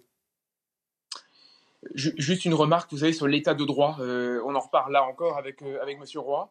juste une remarque, c'est que, vous savez, les Français, mais en général tout le monde, hein, j'ai beaucoup écrit sur la question, ne comprennent rien, et je pèse mes mots, rien à ce qu'est l'état de droit l'état de droit, c'est pas, et Nicolas Sarkozy le disait à l'époque à juste titre, l'état de droit, c'est pas une, c'est pas les tables de la loi, hein, c'est pas une espèce de perfection qu'on ne peut pas changer. Au contraire. Et je prends un exemple très simple. Les États-Unis, après le 11 septembre, ont modifié leur arsenal juridique. À l'époque, beaucoup de Français se sont imaginés qu'ils étaient en train de devenir, vous savez, une, une tyrannie épouvantable parce qu'ils avaient durci leurs lois. Sincèrement, plus de 20 ans plus tard, on ne peut quand même pas dire que l'Amérique n'est pas une démocratie. Vous voyez, on ne peut pas comme ça exclure les solutions parce qu'on aurait l'état de droit qui nous empêcherait. Il faut absolument faire, c'est-à-dire toucher à l'arsenal. Alors ensuite, sur l'exposition de la France. Il y, a deux remarques qui me viennent à l'esprit. Première remarque, qu'on le remarque ou non, qu'on le veuille ou non, on importe chaque jour un peu plus des thèses qui posent problème, c'est-à-dire la, fameuse importation du conflit israélo-palestinien, qui en fait est un, conflit Israël-Hamas. Je veux dire qu'on tente de maquiller différemment, mais c'est quand même la, réalité du, problème. Ça signifie que cette, problématique, cette, problématique géopolitique, intervient d'autant plus en France qu'elle est effectivement, et vous le rappeliez, euh, euh, l'extrême gauche joue dessus, mais en plus, on sait très bien que dans les quartiers qui sont déjà totalement, euh, je veux dire, les, braises flambent depuis longtemps, c'est clair qu'à ce niveau-là, ça ne fait qu'empirer la situation. Et en plus, et en plus, à mon sens, la France a une position sur ce conflit qui n'est aujourd'hui pas claire du tout. C'est-à-dire qu'on est, on est, on est à la, on Emmanuel Macron fait du en même temps sur pas mal de sujets, il en refait sur le conflit, ce qui fait que la, position française est fragile parce qu'elle est à la fois illisible, elle est, absolument pas claire dans ce qu'elle vise à faire quant à prendre position et à soutenir un camp, etc. Donc je veux dire, la, France a un problème à ce niveau-là. Et en plus, je veux dire, on est, un pays exposé parce que nous sommes fondamentalement et toujours aujourd'hui un symbole un symbole peut-être à, mauvais titre, mais un symbole des Lumières, vous savez, de la raison, du, siècle de la, de l'exportation des idées universalistes, exactement ce qui donne lieu au combat que nous mènent nos ennemis aujourd'hui. C'est ça l'islamisme. C'est le Merci. combat fondamental contre ce que nous avons à défendre. Merci à vous, euh, Guilain Benessa, avocat. Merci à tous mes invités, Vincent Roy, euh, Gabriel Cluzel, Tanguy Hamon et Marine Sabourin pour euh, cette émission. Dans un instant, l'heure des pros avec Elliot Deval. Et n'oubliez pas votre rendez-vous, le grand rendez-vous, CNews, Europe 1, Les Échos, à 10h tout à l'heure avec Sonia Mabrouk, qui reviendra bien sûr essentiellement sur cette attaque terroriste en plein cœur de Paris. Très bonne journée à tous sur CNews.